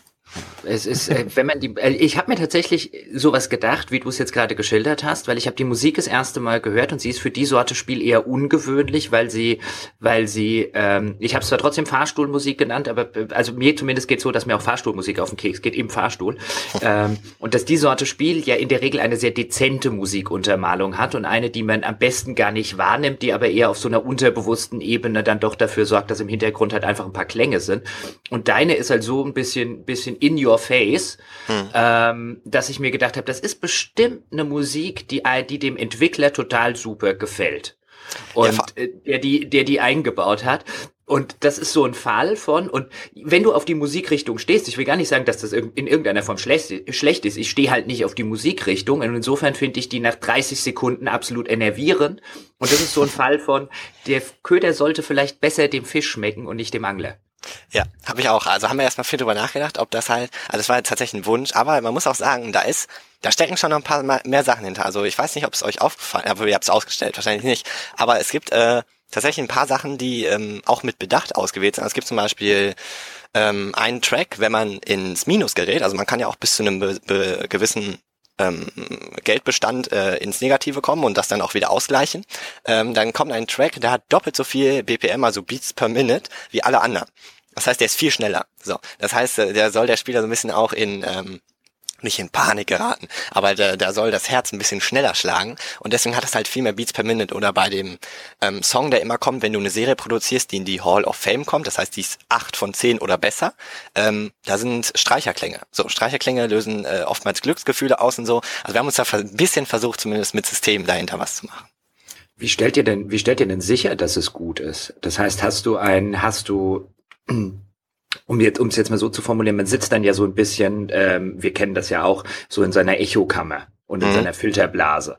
Und äh, man selber findet natürlich die Dinge, die man macht, in der Regel gut, sonst würde man sie ja nicht machen, insbesondere wenn man einen gewissen Anspruch an sich selbst hegt. Und wenn man die dann Freunden, Bekannten der Familie zeigt, dann neigen die natürlich auch dazu, die super zu finden, weil gerade in dem Umfeld äh, es relativ wenige Leute gibt, die einem dann sagen, ey, das ist der größte Scheiß, den ich je gesehen habe, um ehrlich zu sein. Das heißt, wie stellt ihr denn sicher, dass die Qualität äh, gut ist? Habt ihr, habt ihr tatsächlich externe Leute, also jetzt die nicht aus eurer, aus eurem Freundes- oder Familienkreis kommen, die euch ein ehrliches ehrliches Feedback geben? Ja, also ähm, gute Frage tatsächlich. Ähm, das mit diesem, was du als Echokammer beschrieben hast, also diesen Tunnelblick, den hat man tatsächlich. Ähm, Gerade auch ähm, im, im vielleicht Kreativbereich, also wenn man sich so lange damit beschäftigt, hat man ja irgendwann mal jede Idee durch. Ähm, wir haben insgesamt zwölf Tester aus, aus meinem Umfeld und ähm, mittlerweile auch noch vier externe, die ich vorher nicht kannte. Das waren eben Leute, die einfach, als wir dann auch in, in sozialen Medien ein bisschen vielleicht präsenter waren, äh, mich angeschrieben haben, hm, wann kommt das denn raus? Auch, auch ähm, internationale Leute, die gar kein Deutsch sprechen. Das heißt, da ist auch ganz gut die englische Fassung zu testen. Und äh, die testen das tatsächlich öfter. Also ich würde sagen, so zweimal im Monat gibt's eine neue, ein neuen Bild für die, eine neue Version, die testen und eben auch diese zwölf Leute. So, und dann gibt's in, in, insgesamt also 16 Bug-Reports für mich zurück. Ähm, da stehen dann äh, ganz viele Fehler drin oder, oder Sachen, die denen aufgefallen sind. Und ähm, genau, das ist eine Art der Qualitätssicherung auf jeden Fall. Und was man halt noch hat, ist eben das, das allgemeine Feedback. Also das ist natürlich dann sehr oberflächlich, weil es ja vor allem auf, auf Grafik basiert. Ähm, aber das hat man natürlich auch noch. Du hast okay. ja auch, wenn ich das richtig äh, recherchiert habe, ähm, versucht, das Ganze über Crowdfunding auf die Beine zu stellen, oder? Also ich sehe zum Beispiel auf der Homepage, wenn das die korrekte Homepage ist, wovon ich jetzt ausgehe, ähm, auch eine Indiegogo-Kampagne, die jetzt nicht so geil läuft, um das mal so zu formulieren. Ja, ja also man kann sagen, die läuft sogar ziemlich schlecht.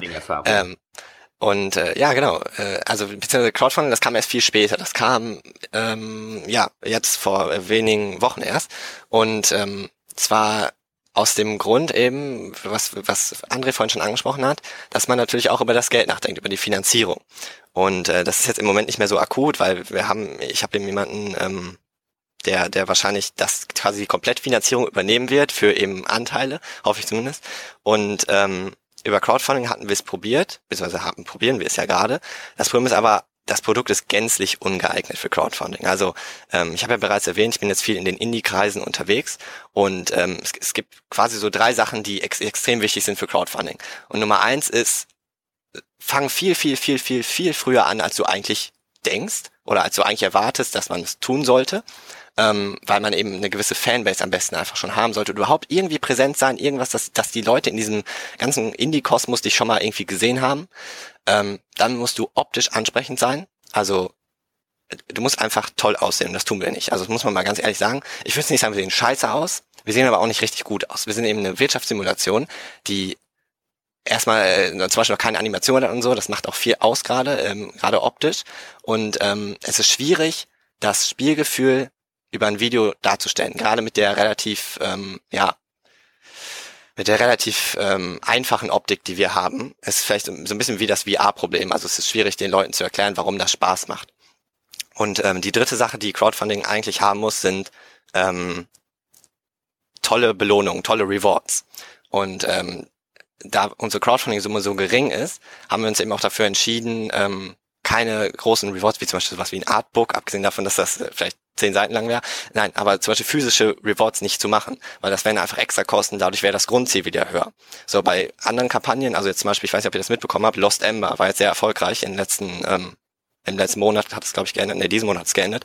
Ähm, das ist äh, eine deutsche Kampagne über ein Spiel, Lost Ember. Und äh, die haben das auch ganz toll gemacht. Also die haben wirklich, das ganze Team hat zwei Monate lang sich darauf vorbereitet, hat ähm, ganz viel Informationen gesammelt, wie läuft eine gute Kampagne und hat dann eben auch, ist auch ein gutes Spiel, sieht auch super aus. Und äh, die haben, glaube ich, 300.000 Euro damit gesammelt. Also weil die eben diese ganzen Punkte beherzigt haben und wirklich extrem professionell da rangegangen sind, natürlich auch mit einem ganz anderen Anspruch, also mit einer ganz anderen Summe, die die erzielen wollen. Okay, jetzt hast du, jetzt hast du gerade noch ganz kurz in einem Nebensatz ähm, erwähnt, dass du schon jemanden hättest, der für Anteile an der Firma ähm, ähm, als Investor auftritt. Ist es tatsächlich, ein, ist es jetzt ein Bekannter oder hast du tatsächlich einen, einen, einen klassischen Investor gefunden? Ähm, äh, ich würde sagen sowas dazwischen. Also ich, äh, mhm. wie gesagt, ich bin ja Student und ich habe einen Dozenten, der hat, ähm, der hat mal an der Börse gearbeitet eine Zeit lang, beziehungsweise hat er wohl viel Geld verdient, hört man so. Und äh, der hat irgendwann mal in der Vorlesung den Nebensatz verloren, äh, Geld interessiert mich nicht mehr. Und ähm, dann, ich, ich verstehe mich sehr gut mit dem und ähm, der ist auch ähm, interessiert in so neue Webprodukte oder Softwareprodukte. Und dann habe ich mich irgendwann mal einfach mit dem getroffen und dem erzählt, was wir so machen. Und dann habe ich ihm auch erzählt, dass es für uns ein großer Druck ist, diese finanzielle Belastung zu haben. Und ähm, wahrscheinlich wird der jetzt für einen gewissen Anteil die Kosten dafür übernehmen, weil den das einfach interessiert.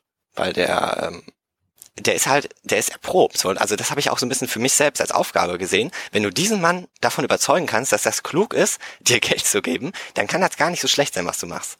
Also ich weiß nicht genau, ob man das nachvollziehen kann, aber ähm, das war auch so ein bisschen eine Herausforderung für mich selbst, äh, nochmal noch mal zu bestätigen, dass das wirklich Zukunft hat.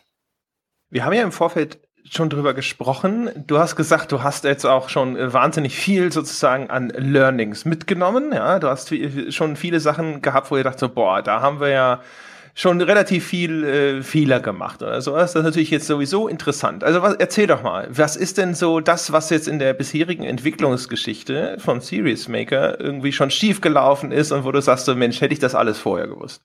Ähm, oh, ich weiß gar nicht, wo ich anfangen soll. Also, wenn wir jetzt mal chronologisch durchgehen, ähm, ja, zunächst mal glaube ich auf jeden Fall, ja, es fing an tatsächlich beim Balancing, weil als ich das Skript geschrieben habe, ähm, merkt man da auf einmal, okay, ich habe hier 20 Variablen oder sagen wir vielleicht sogar 50 in, in, im späteren Spiel und alles muss irgendwie miteinander funktionieren und passen und richtig sein und gut sein und äh, der Spieler darf nicht gelangweilt sein und es darf auch nicht zu schwierig, aber auch nicht zu einfach werden. Also das Balancing habe ich äh, katastrophal, monumental unterschätzt ähm, und eben auch das Pacing, was damit zusammenhängt, also das, das Balancing aufrecht zu erhalten. Ähm, dann das mit der Grafik, was ich schon erwähnt habe, äh, eine ne, ne Katastrophe, das ähm, mit, dem, mit den Perspektiven damals, als wir es zeichnen wollten. Und ich weiß nicht, ob ihr das hier schon mal erwähnt habt, äh, sagt, euch, euch sagt das wahrscheinlich was, der Begriff Scope Creep. Also, ja, natürlich. Also du hast äh, quasi gesagt, so und das machen wir noch und das machen genau. wir noch und das machen wir noch und das machen wir noch. Und irgendwann ist dir aufgefallen, ah, das wird dann wahrscheinlich 2019 fertig. Ja, genau. Also dieser Scope gibt dieser schleichende Inhaltszuwachs und ähm, das ist halt so ein bisschen vielleicht wie beim Civilization-Spielen. So, man sagt sich nur noch eine Runde, nur noch eine Idee und dann sind es halt schon wieder 20. Und irgendwann kamen wir zu dem Punkt, wo, wenn man jetzt dieses magische Produktionsdreieck vor Augen hat, also Zeit, Budget und Qualität beziehungsweise Inhalt, da musste man, also eine von diesen Variablen muss jetzt gekürzt werden, weil sonst wird das niemals was bis 2017. So, und wir haben dann eben, weil Zeit, äh, ja, viel streichen konnte man da nicht, liegt auch daran, dass ich ähm, ähm weil nicht mehr erstmal in Deutschland bin und ähm, Budget konnte man jetzt auch nicht. Wir hatten jetzt keinen Geldgeber, wo wir sagen konnten, hey, gib uns doch nochmal 50.000 Euro. Das heißt, wir mussten eben Inhalt auch streichen. So, das heißt, es gibt ein paar Sachen, wie zum Beispiel, ähm, das, äh, ja, zum Beispiel einen eigenen Sender sollte man nachher noch erstellen können. Das heißt, es gibt dann nochmal einen extra Raum, wo du eigene Forschung hast. Du könntest deinen eigenen TV-Sender machen, auf dem du dann nachher eben auch Serien spielst. Ähm, das hat, äh, schafft jetzt einfach nicht rein. Und äh, da, da gibt es noch einige andere Sachen, die eben rausgeflogen sind äh, aufgrund dieses Scope Creeps Prozesses. Äh, sinnier mal ein bisschen über Pacing in der Wirtschaftssituation. Ich glaube, das ist ein ganz interessantes Thema, weil natürlich die meisten Leute können sich gut vorstellen, Pacing in der Story, dass man sagt so, yay, nach der großen Actionsequenz äh, schaltest du mal einen Gang zurück und entwickelst vielleicht mal deine Charaktere und so. Aber wenn du über das Pacing in deinem Spiel nachdenkst, was für Gedanken hast du da? Ähm, ja, zunächst mal, das ist, also wir haben uns am Anfang gedacht, ähm, diese, das kann ich kurz dazu erzählen, diese ganze Universitätsphase, die es am Anfang gibt, oder die, wie du es genannt diese Kellerphase, wo man halt alleine ist, die gab es ganz am Anfang noch gar nicht. Also ganz am Anfang war es so geplant, man fängt direkt mit einem Team an, also so gesehen in der zweiten Stage, wo man jetzt ist, also in dem ersten eigenen Studio, da war früher der Anfang.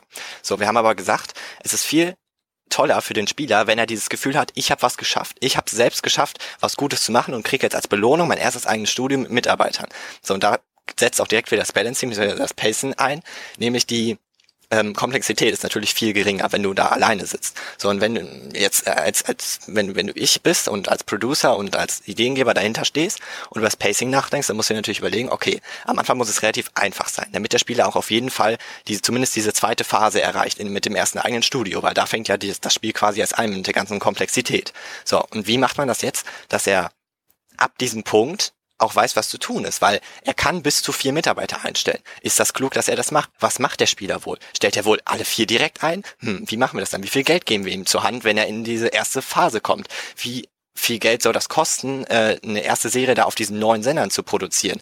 Weil das sind, sind ja jetzt ganz andere Maße. Also wenn du vorher alleine da in der Uni sitzt, dann hast du vielleicht, keine Ahnung, 1000 Dollar äh, Umsatz und wenn du dann in deinem ersten Studio bist, brauchst du ja 100.000. Wie setzen wir das um? Wie schnell ähm, wie schnell soll es, soll es vorangehen? Ich bin gerade ein bisschen irritiert von diesem Chat, ich sehe gerade diesen Chat. Ähm, wie, wie schnell soll es vorangehen? Was macht man jetzt beim Pacing? Wie, wie macht man das überhaupt, dass ähm, die Preise stimmen? Also man muss sich ja überlegen, was soll was kosten. So, und das heißt, wir haben da so gewisse Koeffizienten aufgestellt oder so ähm, Verhältnisschlüssel, äh, wie stark was ansteigen soll, also wie stark die ganzen Kosten. Man, Im Prinzip kann man das ja runterbrechen auf, es gibt Kosten und es gibt Einnahmen. Sondern muss man sich überlegen, in welchem Verhältnis stehen Kosten zu Einnahmen. Und dieses Verhältnis muss halt möglichst aufrechterhalten werden über das ganze Spiel über. Jetzt hast du was genannt, was ich spannend fand, weil das wäre auch noch ein Punkt, auf den ich äh, eingegangen wäre, ganz spezifisch. Also man sitzt ja am Anfang, um das nochmal zu rekapitulieren, in seinem Kellerbüro. Und dann wenn man die ersten paar erfolgreichen Serien produziert hat, ähm, bekommt man die Mitteilung, hier dir schenkt jetzt die Uni äh, ein größeres Büro und äh, stellt dir auch Fördermittel zur Verfügung. Und dann sitzt du plötzlich in diesem größeren Büro und dann war es bei mir so, ich glaube, ich hatte vorher irgendwie 24.000 auf dem Konto und dann hatte ich plötzlich 324.000 auf dem Konto. Und das war offen gestanden der Punkt, an dem ich das Spiel verloren hat. An dem Punkt war ich raus. Weil an dem Punkt ist was passiert, was außerhalb meiner eigenen ähm, äh, meines eigenen Handlungsrahmens und meiner Entscheidungen passiert. Das Spiel hat mich aus meinem Gefühl her vollkommen übertrieben für irgendetwas belohnt, von dem ich noch nicht mal weiß, was es war. Also lag das an der Spielzeit, lag das an meinen Einnahmen, I don't know, warum ich das plötzlich bekommen habe. Und ähm, es entwertet komplett alles, was ich vorher gemacht habe. Für mich wirkte es vorher so, dann ich saß so da und dachte, oh, jetzt läuft's ja, jetzt habe ich so ein bisschen den Dreh raus und jetzt kommen da 2000 jede Woche dazu und oh, jetzt habe ich nicht mehr nur 1000 äh, äh, Euro oder was es sind auf dem Konto, sondern jetzt habe ich mir 24.000 erarbeitet. Boah, das ist ja richtig viel Asche, die ich jetzt habe. Jetzt kann ich ja im nächsten Schritt zwei teure Serien produzieren und dann macht's plötzlich bumm und hier hast du 300.000 geschenkt. Und das war der Punkt, an dem ich raus war bei dem Spiel, weil ähm, das der Punkt war, dass alles, was ich vorher vorher gemacht habe, war jetzt komplett entwertet.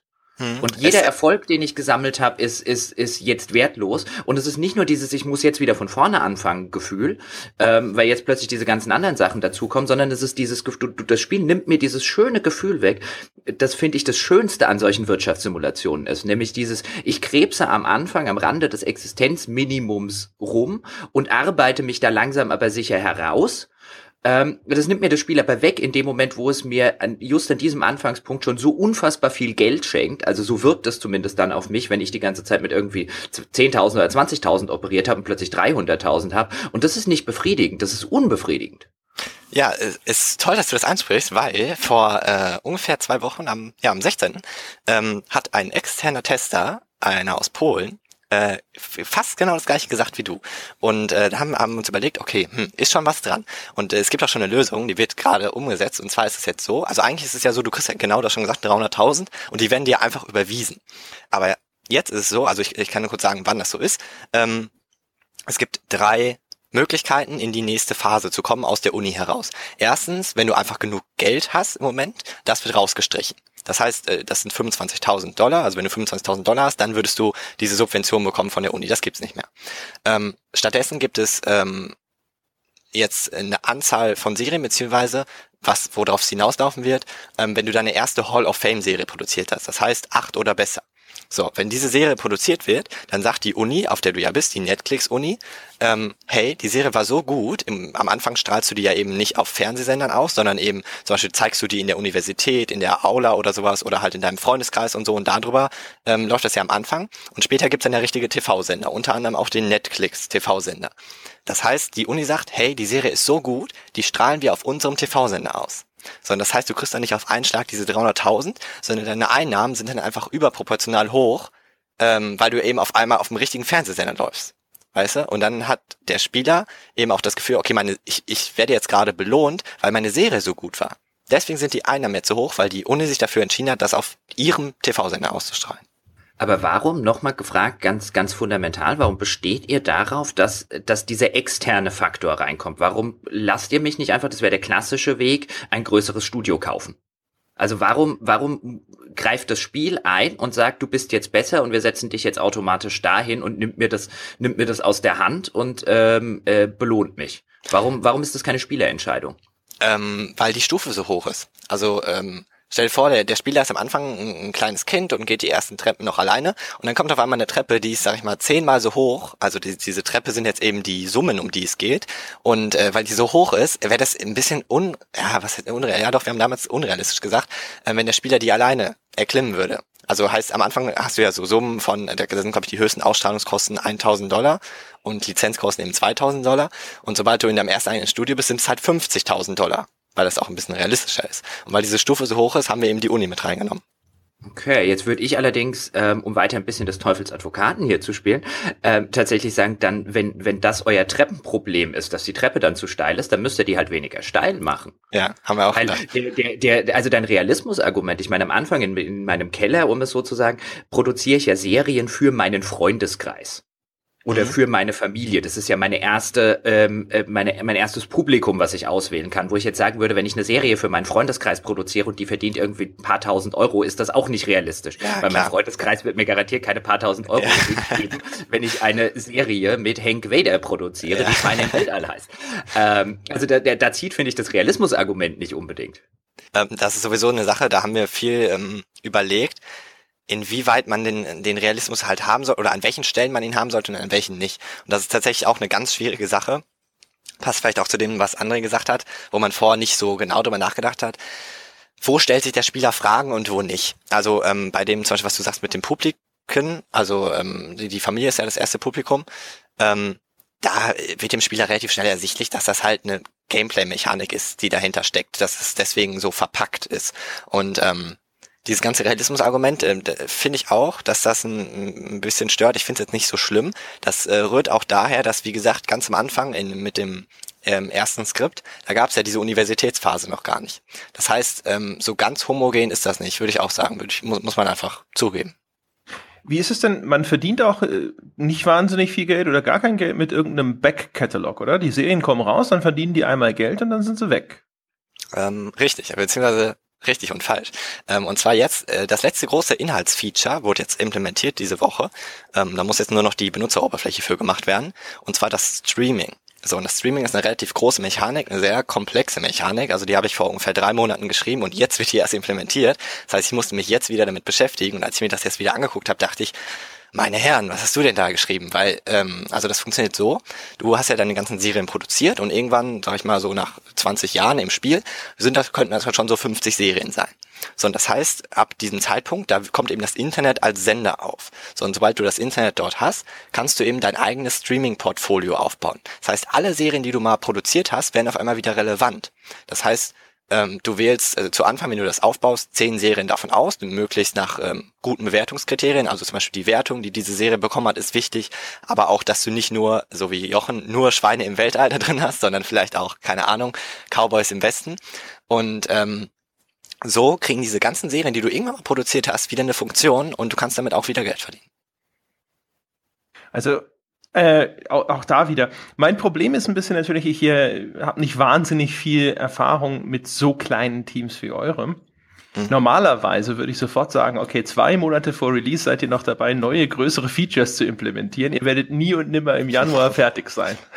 das wäre sofort meine Reaktion. Ja, also vorhin dachte ich schon, also ähm, da hast du tatsächlich eigentlich auch was ganz Kluges gesagt und zwar ähm, sieht das unfertig aus und das ist auch tatsächlich so. Es ist, also ich würde sagen, alle Bereiche, bis auf die Musik und Sound, sind nicht fertig, aber halt ziemlich nah davor. Also die, das User Interface zum Beispiel ist am 12.12. fertig. So, ähm, das Inhalt ist jetzt durch mit dem Streaming-Feature. Das war das letzte Feature, was gekommen ist.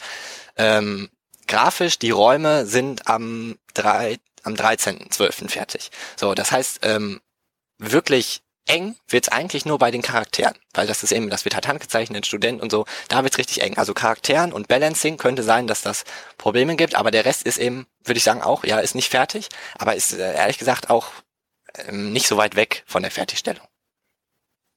Balancing ist halt äh, am ehesten das, wo ich so ein Fragezeichen dran schreiben würde, so gefühlt zumindest. Weil äh, selbst etwas, also das ist jetzt ja im, im Vergleich, also auch so im Wirtschaftssimulationskontext sogar ein relativ simples Spiel. Aber trotzdem ist natürlich dann immer schwierig, sowas dann trotzdem auszutarieren. Du hast ja selber schon gesagt, ihr habt da sehr, sehr viele Variablen. Ich würde gerne noch mal ganz kurz äh, was zu diesem Pacing-Thema sagen. Und zwar bei dem Pacing spielen ja ganz viele Sachen mit rein. Also du hast jetzt gesagt, ne, du hast es hauptsächlich auf diese Progression auch bezogen. Ne? Wann komme ich in das erste größere Büro und was kommen dann zum Beispiel auch an neuen Features mit dazu? Ne? Also auch der, der Zuwachs an neuen Dingen, mit denen ich mich auseinandersetzen muss, ist da ja interessant. Ähm, da hat das Spiel ja auch, also wir haben ja schon gesagt, das ist halt vieles sehr untererklärt. Also ich kriege halt zum Beispiel jetzt äh, eine Testvorführung 16 zu 9 kann ich machen. Ich habe keine Ahnung, was mir das bringt. Wahrscheinlich wird das meine Testvorführung irgendwie effektiver machen oder sowas, ja, aber ich hab, weiß nicht, was das ist. Ich weiß nicht, was mir äh, diese keine, ganzen, keine Ahnung, Mono-Dingsbums-Stars äh, bringen, die ich als Technologien ja. freischalte und so weiter und so fort.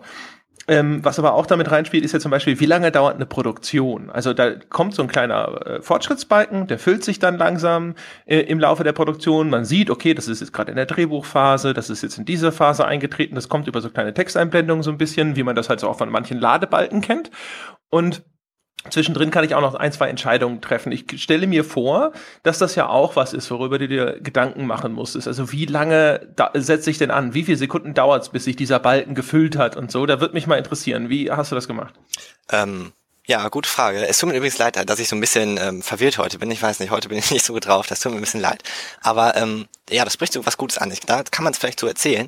Also eine Woche dauert, ähm, also eine Woche im Spiel, dauert ähm, mittlerweile fünf Sekunden. So, wir haben mal angefangen mit acht. Da sieht man schon, okay, das ist schon um ja gut über über 30 Prozent weniger geworden. Ähm, zusätzlich, also man merkt, alles ähm, verkürzt sich irgendwie ein bisschen. Ähm, wenn man jemand ist wie ich, der das jetzt eben schon, keine Ahnung, 150 Stunden irgendwie durchgeklickt hat, dann ist man das recht, relativ gewohnt und wir jetzt als als Entwickler benutzen auch eben immer die Konsole und ähm, spielen so gesehen in achtfacher Geschwindigkeit, weil wir die meisten Sachen nur ausprobieren wollen. Das heißt, es ist immer wieder nützlich, sich ähm, in, in die Rolle des Spielers zu versetzen und dann wirklich nochmal neu anzufangen und ähm, wirklich so zu spielen, wie der Spieler spielen würde. Und man merkt halt in letzter Zeit, oder was in letzter Zeit, man merkt beim, beim Balancen, dass man es äh, kürzer macht. Also ganz am Anfang ähm, hat eine ganz normale kleine Serie, die man am Anfang produziert, noch fast doppelt so lange gedauert wie heute. Und es gibt jetzt auch noch viele Sachen, zum Beispiel nachher kann man ja auch, ähm, du hast schon gesagt, man kann so Forschung ähm, eben, äh, man kann sich für Forschung entscheiden und die werden nachher in so eine Art Technologie-Kit implementiert. Also so eine, sowas wie eine Engine in, in der Spielebranche. Und ähm, diese Engine zu produzieren zum Beispiel dauerte früher ewig lange und das ist auch alles reduziert. Da muss man echt äh, immer wieder gucken. Da gibt's aber auch viele Sachen, ähm, die man gar nicht so oft ausprobiert. Also letztens hatte ich zum Beispiel ein Feature, das ist eben erst sehr spät im Spiel und beim Testen spielt man selten eben bis spät rein. Also man balanced ja von Anfang bis Ende und macht, macht nicht irgendwo äh, ähm, äh, neuen Prozess auf. Und dann habe ich da was gespielt und dachte, mein Gott, warum dauert das denn so lange? Hat das noch nie einer gesehen, dass das so lange dauert? Also ähm, da ist schon viel zu tun, da hast du recht. Ja, das Tech-Kit ist übrigens äh, auch so ein Ding. Ne? Also man schaltet diese Technologien frei man weiß aber gar nicht, dass man aus denen dann diese Tech-Kits ja. zusammenbauen muss, sondern dass, dass, man wählt es die ganze Zeit aus, denkt so, ja, ja, Tech-Kit, okay. Hatte ich da nicht was Neues erforscht? Und dann stellt man irgendwann fest so, ach guck, da, wenn ich hier, da, also das läuft ja alles über Dropdown-Menüs zum Beispiel. Auch wenn ich auf meine Figur klicke, kommt ein anderes Dropdown, als wenn ich in den Raum klicke. Weil dann kann ich dann, bei meiner Figur kann ich halt die Forschung anschieben und bei dem anderen Ding kann ich dann zum Beispiel eine neue Serie anschieben das sind alles halt Sachen, die mir das Spiel momentan noch nicht sagt. Also äh, da würde ich sagen, äh, no, viel Spaß, da hast du noch was vor dir. Also das ist auch ganz kurz noch dazu. Ich glaube, Jochen wollte auch was sagen, tut mir leid. Ähm, ähm, ich habe auch ähm, eben diese, diese Sachen, deswegen ist das nur bis zum Jahr sieben Grad gebalanced. Ähm, es fehlte eben noch inhaltlich was. Also dieses, dieses äh, Streaming-Feature ist schon wichtig. Also das äh, ändert nochmal den, den ganzen Einnahmeprozess extrem. Deswegen musste ich warten, bis das kommt, um jetzt den Rest wirklich dann auch vor allem also monetär zu balancen, dass, dass die Geldflüsse stimmen. Das ist gerade sehr wichtig.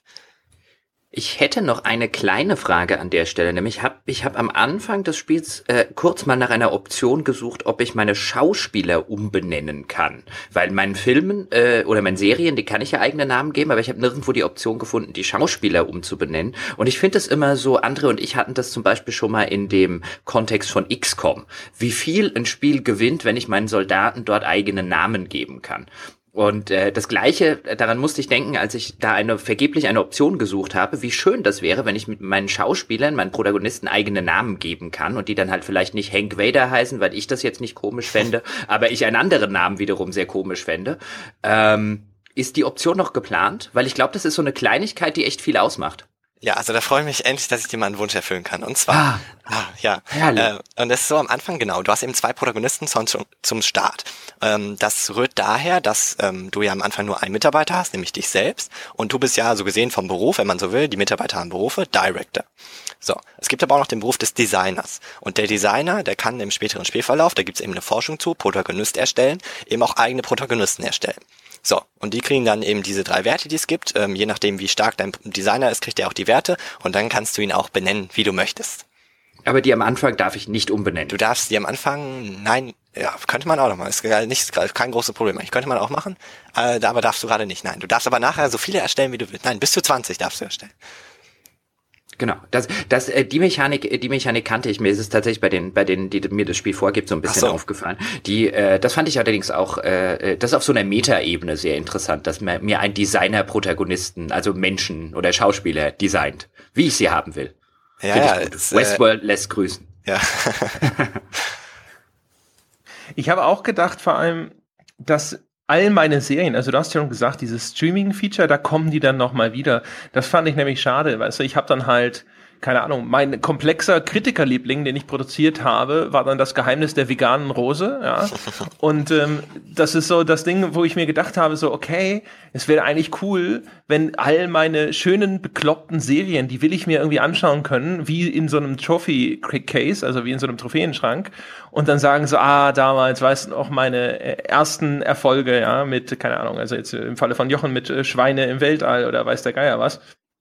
Das wäre natürlich ganz schön. Was natürlich eigentlich super cool wäre, wäre auch, wenn das Ganze irgendwie visualisiert wäre. Du hast ja ein Baukastensystem, also du hast ja Anwälte und Weltraum oder sowas. Das wäre natürlich eigentlich super schön gewesen, wenn das irgendwie visualisiert wäre durch so ein Kinoposter, wo man da halt eben die Anwalts- und die Weltallgrafik oder sowas dann jeweils äh, kombiniert, dass man das halt nochmal sieht ähm, dass man halt irgendwie so ein, so ein visuelles Ding hat, wo man so denkt, so, ah, guck mal hier, meine Serie, jetzt hat sie ihr eigenes Plakat oder sowas. Das ist ja eigentlich alles schön, aber das ist dann wahrscheinlich äh, wieder ein bisschen eins von diesen Sachen, die dann rausgestrichen werden. Ja, merkst, merkst ne? du wieder, wo wir hinkommen? So, äh, man kann so viel machen ja. mit Setting, so viele Ideen. Ist halt auch, äh, ist einfach offen, finde ich auch. Also du hast gerade schon ähm, gesagt, eine super coole Idee. Ja, sowas hatten wir auch ganz oft. Aber leider irgendwo muss man halt die Grenze ziehen. Ähm, was du gesagt hast mit dem Trophäenschrank, ja genau, das habe ich mich auch gedacht. Also ähm, früher gab es sogar tatsächlich noch den Trophäenschrank, ähm, weil ähm, es war noch geplant, dass es so eine Art von Awards gibt. Das heißt, jedes Jahr ähm, wird eben gemessen, welche Serie hatte zum Beispiel die besten, ähm, der, es gibt ja diese vier Attribute, Visuals, Audio, ähm, Style und Story. Welche ähm, Serie hatte zum Beispiel die beste Story? So, und wenn du diesen Pokal gewinnst, dann wäre der eben in so einer Vitrine in dem Raum auch. So, sowas gab's und ähm, es gibt ja auch diese Serie Historie, da kannst du nachgucken, welche Serien du alle produziert hast. So ist es halt jetzt gelöst. Also da gibt's ja nochmal eine eigene, ähm, einen eigenen Bereich nachher für diese Hall of Fame-Serien. Da siehst du ja nochmal die richtig guten. Und ähm, wir haben auch versucht, die nicht ganz aussterben zu lassen, eben durch das Streaming, das gibt es. Da kannst du die ja so gesehen wieder benutzen. Es wird, du musst die wieder benutzen, deine ehemaligen Serien. Ähm, das Staffelfeature gibt's noch und es gibt auch den einmaligen Filmableger, also so den One-Time-Movie. Ähm, da kannst du dann eben auch nochmal mit deiner Serie spielen. Das ist übrigens auch ein Punkt, der bei mir noch auf der Liste steht. Es gibt halt diese, diese Spielprogression ist so mein einziger Gradmesser für Erfolg. Ne? Es gibt keinen Wettbewerb, gegen den ich antrete, wo ich sehe, ah, ich habe hab viel weniger Zuschauer als mhm. die Schweine von der anderen Produktionsfirma. Es gibt auch noch keine wirklichen Statistiken oder sowas, wo ich jetzt reinschauen kann und sage, hey, mein höchster Zuschauererfolg bislang, meine, keine Ahnung, die langlebigste Serie mit so und so viel Staffeln. Also überhaupt so diese, Jochen hat jetzt zwar lauter Fortsetzungen produziert, aber es ist ein Serienspiel, das diese Idee der mehreren Staffeln gar nicht aufgreift. Also das sind schon, sage ich mal, das ist schon sehr stark runtergedampft. Ne? Also ich vermute mal, das ist ja auch heilsam. Also man, das, das was, glaube ich, viele Entwickler gerade am Anfang ihrer Karriere berichten, was sie falsch gemacht haben, ist eben, dass sie es sich eben nicht beschränkt haben. Von daher bist du da ja durchaus schon auf einem guten Weg. Ist ja auch schon sehr sinnvoll zu wissen, wo man diese Grenze ziehen muss. Aber das das macht's halt auch nochmal problematisch, ne, für den Titel. Mhm. Also mit den äh, Statistiken tatsächlich, da äh, ist jetzt gerade, ich glaube übermorgen, kommt eine neue Version, wo es äh, ausführlichere Statistiken gibt. Und es gibt auch zum Beispiel ganz am Ende, ähm, wenn man das Spiel durch hat, ähm, kriegst du so eine Art Score. Und dein Score bemisst sich eben aus den Sachen, die du gerade gesagt hast. So, wie lang lief deine längste Serie, höchster Zuschauerschnitt, wie viele Hall of Fame Serien, bla bla bla. Und ähm, da ist das eigentlich ganz schön für den Spieler. Dann sitzt er nochmal da, kann mal sehen, okay, was habe ich geschafft, was war meine erfolgreichste Serie, wie viele Off-Fame-Serien, so ein bisschen das alles Revue passieren lassen.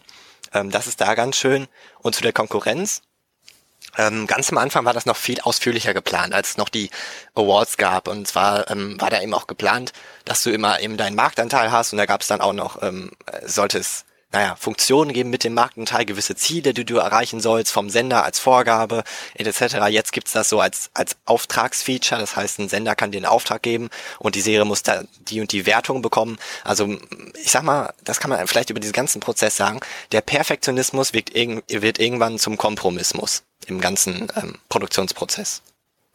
Ja, hilft natürlich, also ich könnte mir halt schon vorstellen, dass die Leute hinterher sagen, ich fühle mich halt nicht wie so ein TV-Serienproduzent, weil die Dinge, die sie so selber mitbekommen, vielleicht weil sie Serienfans sind, da auch nicht stattfinden können. Also da ist halt nicht ein Fernsehsender, der sagt, sorry, wir setzen dich jetzt ab. Du musst jetzt mit deiner dritten Staffel zum Ende kommen.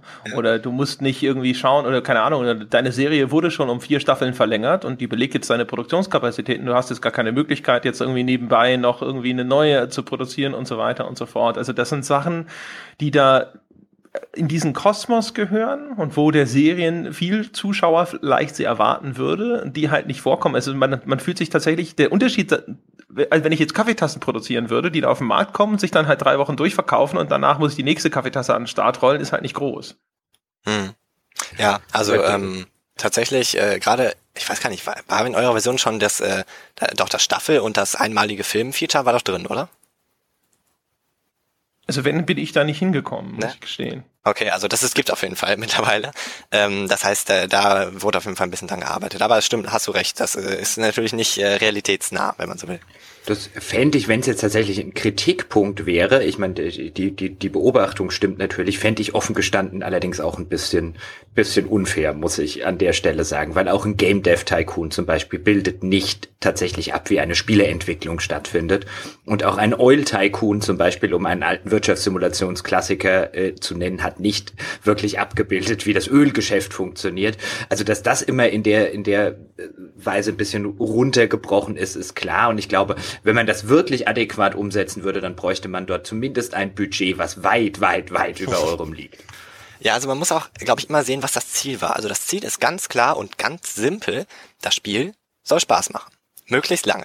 So und alles, was da, was äh, da eben dazu führt, ähm, sind notwendige Komponenten. Also ob das Realismus ist, ob das Balancing ist, ob das Grafik und Animationen sind, das sind einfach alles Komponenten, dass das Spaß macht. So und das, das war äh, eigentlich immer das Ziel. Und wir sind auch ein bisschen, das habt ihr auch schon öfter erwähnt, dieses Credo von Sid Meier jede Minute eine interessante Entscheidung. Das haben wir versucht umzusetzen. Das steckt da eigentlich drin. Also wir haben überlegt, okay, 10 Stunden soll das Ziel sein. 600 Minuten. 600 interessante Entscheidungen sollen gefällt werden.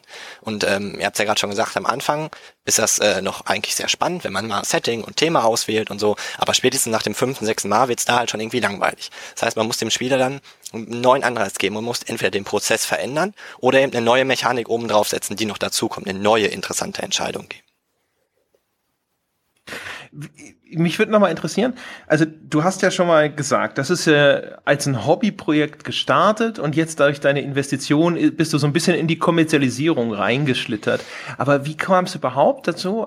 Du hast es mal angeschnitten, aber also, ich finde es ja schon ganz bemerkenswert. Also, da sitzt jemand und sagt sich, naja, ich will mal probieren, ein Spiel zu entwickeln. Also, erstmal muss es dafür ja einen gewissen, eine Motivation geben, so einen Zündfunken, wo jemand da ist. Bist du so ein Vielspieler gewesen? Hast insbesondere Wirtschaftssimulationen gespielt? Hat sich das überhaupt, wie kommt man an den Punkt, wo man sagt, ich mach das und dann, dann hat man tatsächlich aber auch den Drive, das so durchzuziehen. Also, das ist ja durchaus respektabel.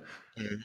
Also ja, ähm, damals, das sind wirklich mehrere Aspekte. Also einerseits natürlich, okay, du hast diese Videospielvergangenheit, ganz klar. Du mochtest Game Dev Tycoon sehr. Dann kam dieser Semesterferienaspekt dazu, man hatte viel Zeit, man hatte eine gute Idee. Das war, glaube ich, der, der Hauptpunkt, dass du eben eine Idee hattest, die dich nicht losgelassen hat. Du hast so oft daran gedacht, dass es dich fast schon irre gemacht hat. Und vielleicht war auch ausschlaggebend, ich war ein paar Wochen vorher auf so einem Gründertreff. Ich weiß nicht, das gab es bei mir in der Uni und ich dachte, gehe ich mal hin. Und da waren halt Leute, die da ganz viel drüber gesprochen haben, wie das ist, wenn man ähm, sich selbstständig macht. Und ähm, da war ein Satz, der ist, ist mir auch hängen geblieben, auch wenn der relativ banal ist. Machen macht's. So es gibt ganz, ganz viele Leute, die Ideen haben, aber die wenigsten machen halt, machen's halt. Und ähm, Ja, ich habe mir dann da einfach den Mut gefasst und man muss sich auch vorstellen, so ich bin noch sehr jung, ich muss habe natürlich auch mit meinen Eltern darüber gesprochen.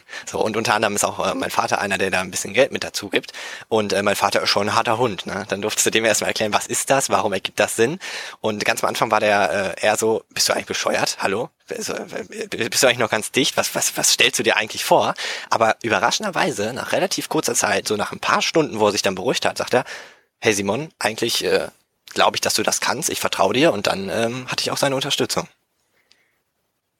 Hast du das vorher schon mal gemacht? Bist du jemand, der irgendwo so ein Projekt für sich findet und das dann über Monate hinweg durchziehen kann? Ähm, ironischerweise, tatsächlich bin ich jemand, der, ich kann mich sehr schnell für Sachen begeistern. Also wenn ich was toll finde, dann bin ich sehr enthusiastisch, ich bin sehr motiviert.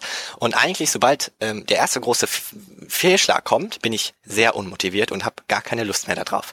Und äh, da ist es vielleicht ganz toll eigentlich, dass wir da ähm, naja, Geld investiert haben, weil das ist natürlich auch ein, eine Motivationsfrage. Du kannst nicht einfach aufhören, ne? Du musst weitermachen. Oder du musst nicht, aber du solltest vielleicht weitermachen. Und ähm, das ist äh, tatsächlich auch so eine Art, es klingt so esoterisch, aber das ist so eine Art Prüfung für mich selbst, dass ich das endlich mal hinkriege, ein Durchhaltevermögen zu entwickeln. Dass ich was von Anfang bis Ende mache und das auch so gut wie möglich mache, so, so perfekt wie ich es eben kann. Wie, wie große Angst, vielleicht jetzt mal so abschließend in die Richtung äh, zum Release gedacht, wenn ihr dann tatsächlich im Januar zum Beispiel auf, auf Steam rauskommt, ähm, wenn dann vielleicht noch das ein oder andere Kritiker-Review kommt, wenn die Steam-Reviews eintrudeln, wie viel Angst hast du vor der Kritik?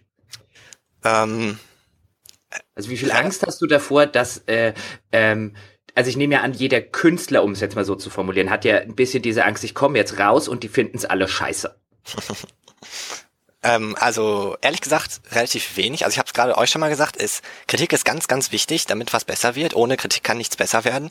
Und ähm, ich muss aber dazu sagen, als wir jetzt ganz mal, also vor ein paar Monaten, das erste Mal so ein bisschen an die Öffentlichkeit getreten sind, da hat jede Kritik wehgetan. Also ich kann gar nicht beschreiben, warum. Ich bin eigentlich, äh, also eigentlich stört es mich nicht, wenn jemand zum Beispiel jetzt mich im echten Leben mich jetzt kritisieren würde, kein Problem. Aber irgendwie hat es mir wehgetan, wenn Leute was darüber gesagt haben, gerade wenn es unberechtigt war. Dann äh, war es irgendwie äh, noch schlimmer. Ähm, also es hat irgendwie, es, weiß ich, kann ich gar nicht beschreiben, warum. Es tut einfach weh. Ich kann mir das so vorstellen, vielleicht wie wenn jemand äh, ich glaube, Anne hat ja schon geschrieben, wenn jemand so dein Kind beleidigt, wenn du ein Elternteil bist, ähm, und also es, es tut auf jeden Fall irgendwie weh, aber ich habe jetzt keine Angst davor. Das, äh, ich, es ist auch logisch. Also ich weiß, ich bin mir da dessen bewusst, dass das nicht das beste Spiel aller Zeiten ist. Und dass es das auch nicht wird bis Januar.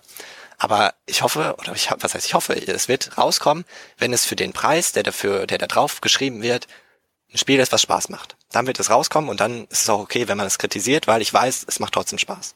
Da haben wir schon die erste Wertschätzung für Januar, André, oder? Ja.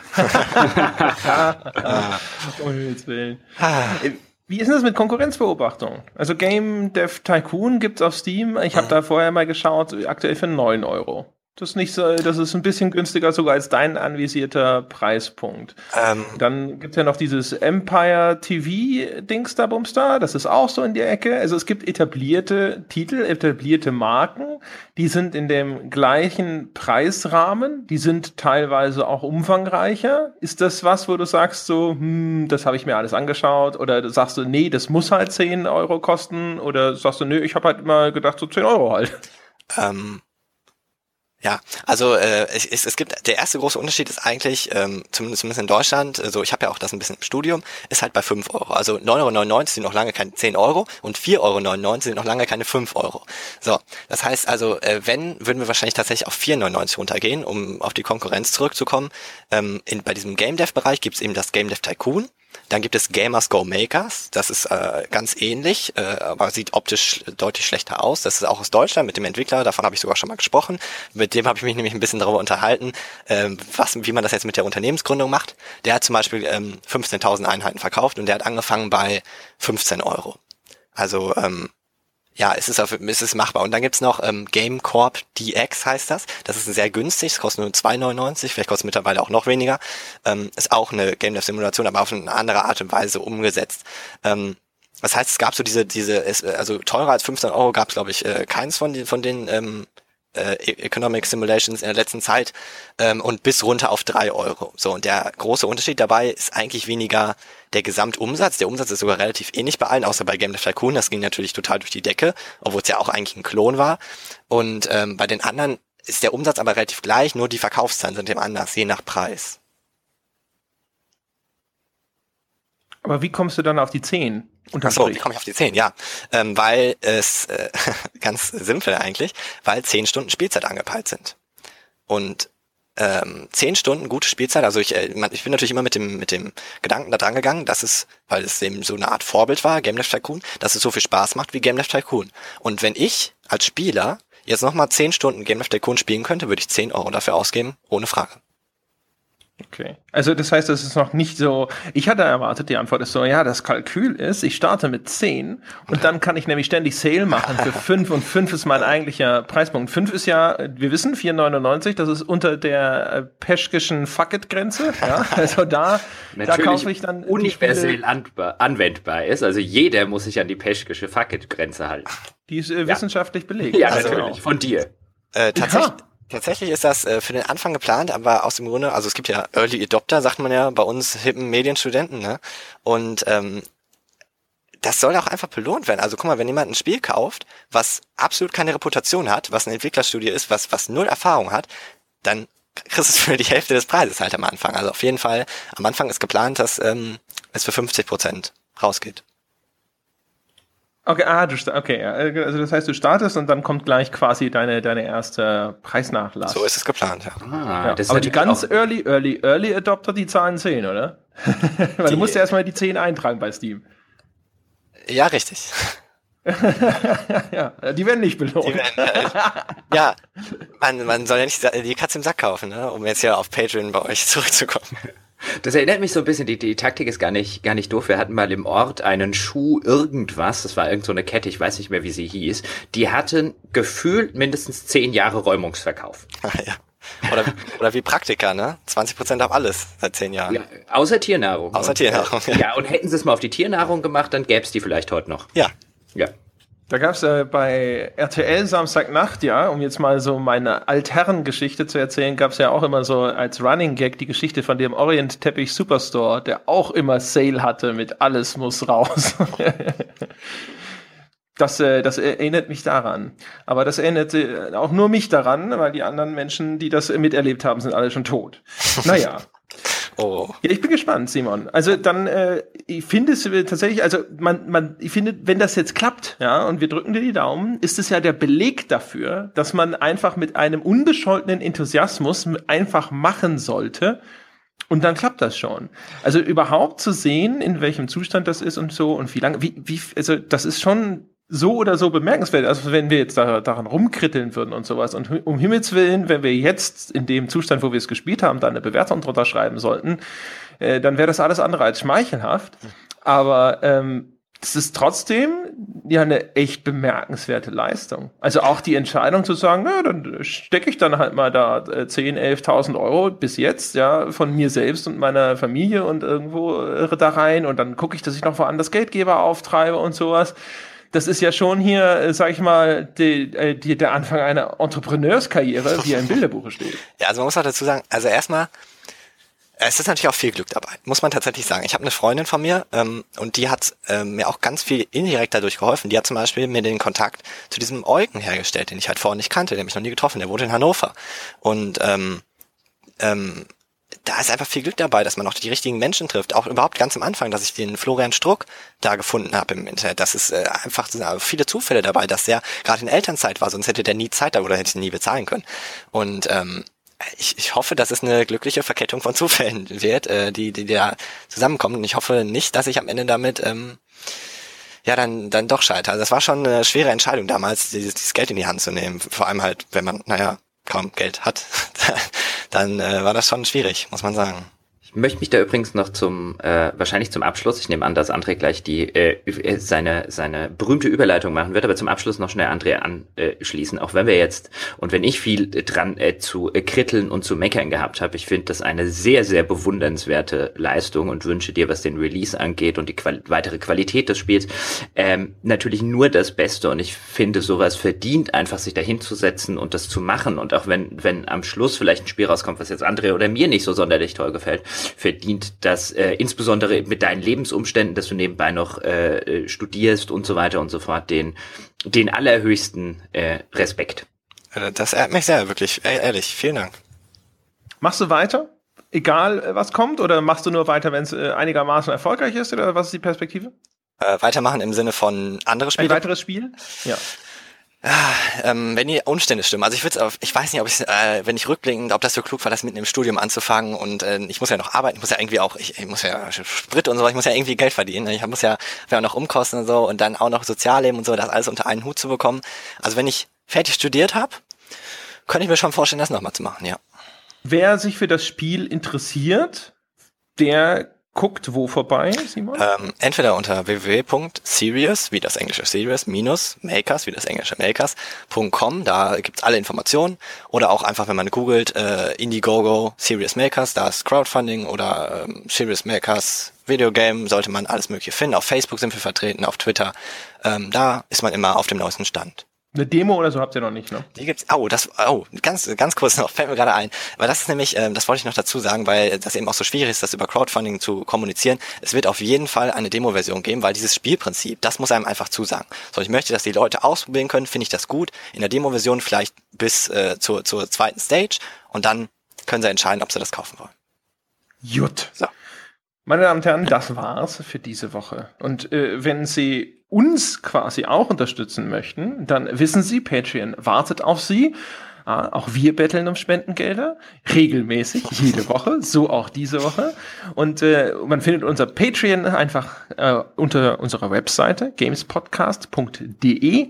Dort finden Sie auch das weltbeste Spieleforum, wo Sie sich mit anderen intelligenten Gamern über Spiele austauschen können in respektvoller Atmosphäre. Und falls Sie sagen, nee, mir setzt äh, der Geldbeutel nicht so locker, es gibt ja noch eine Alternative. Sie können sich auf iTunes bewegen und uns dort die verdiente 5-Sterne-Wertung für diesen Podcast geben. Das war's für diese Woche, meine Damen und Herren. Wir hören uns nächste Woche wieder. Bis dahin.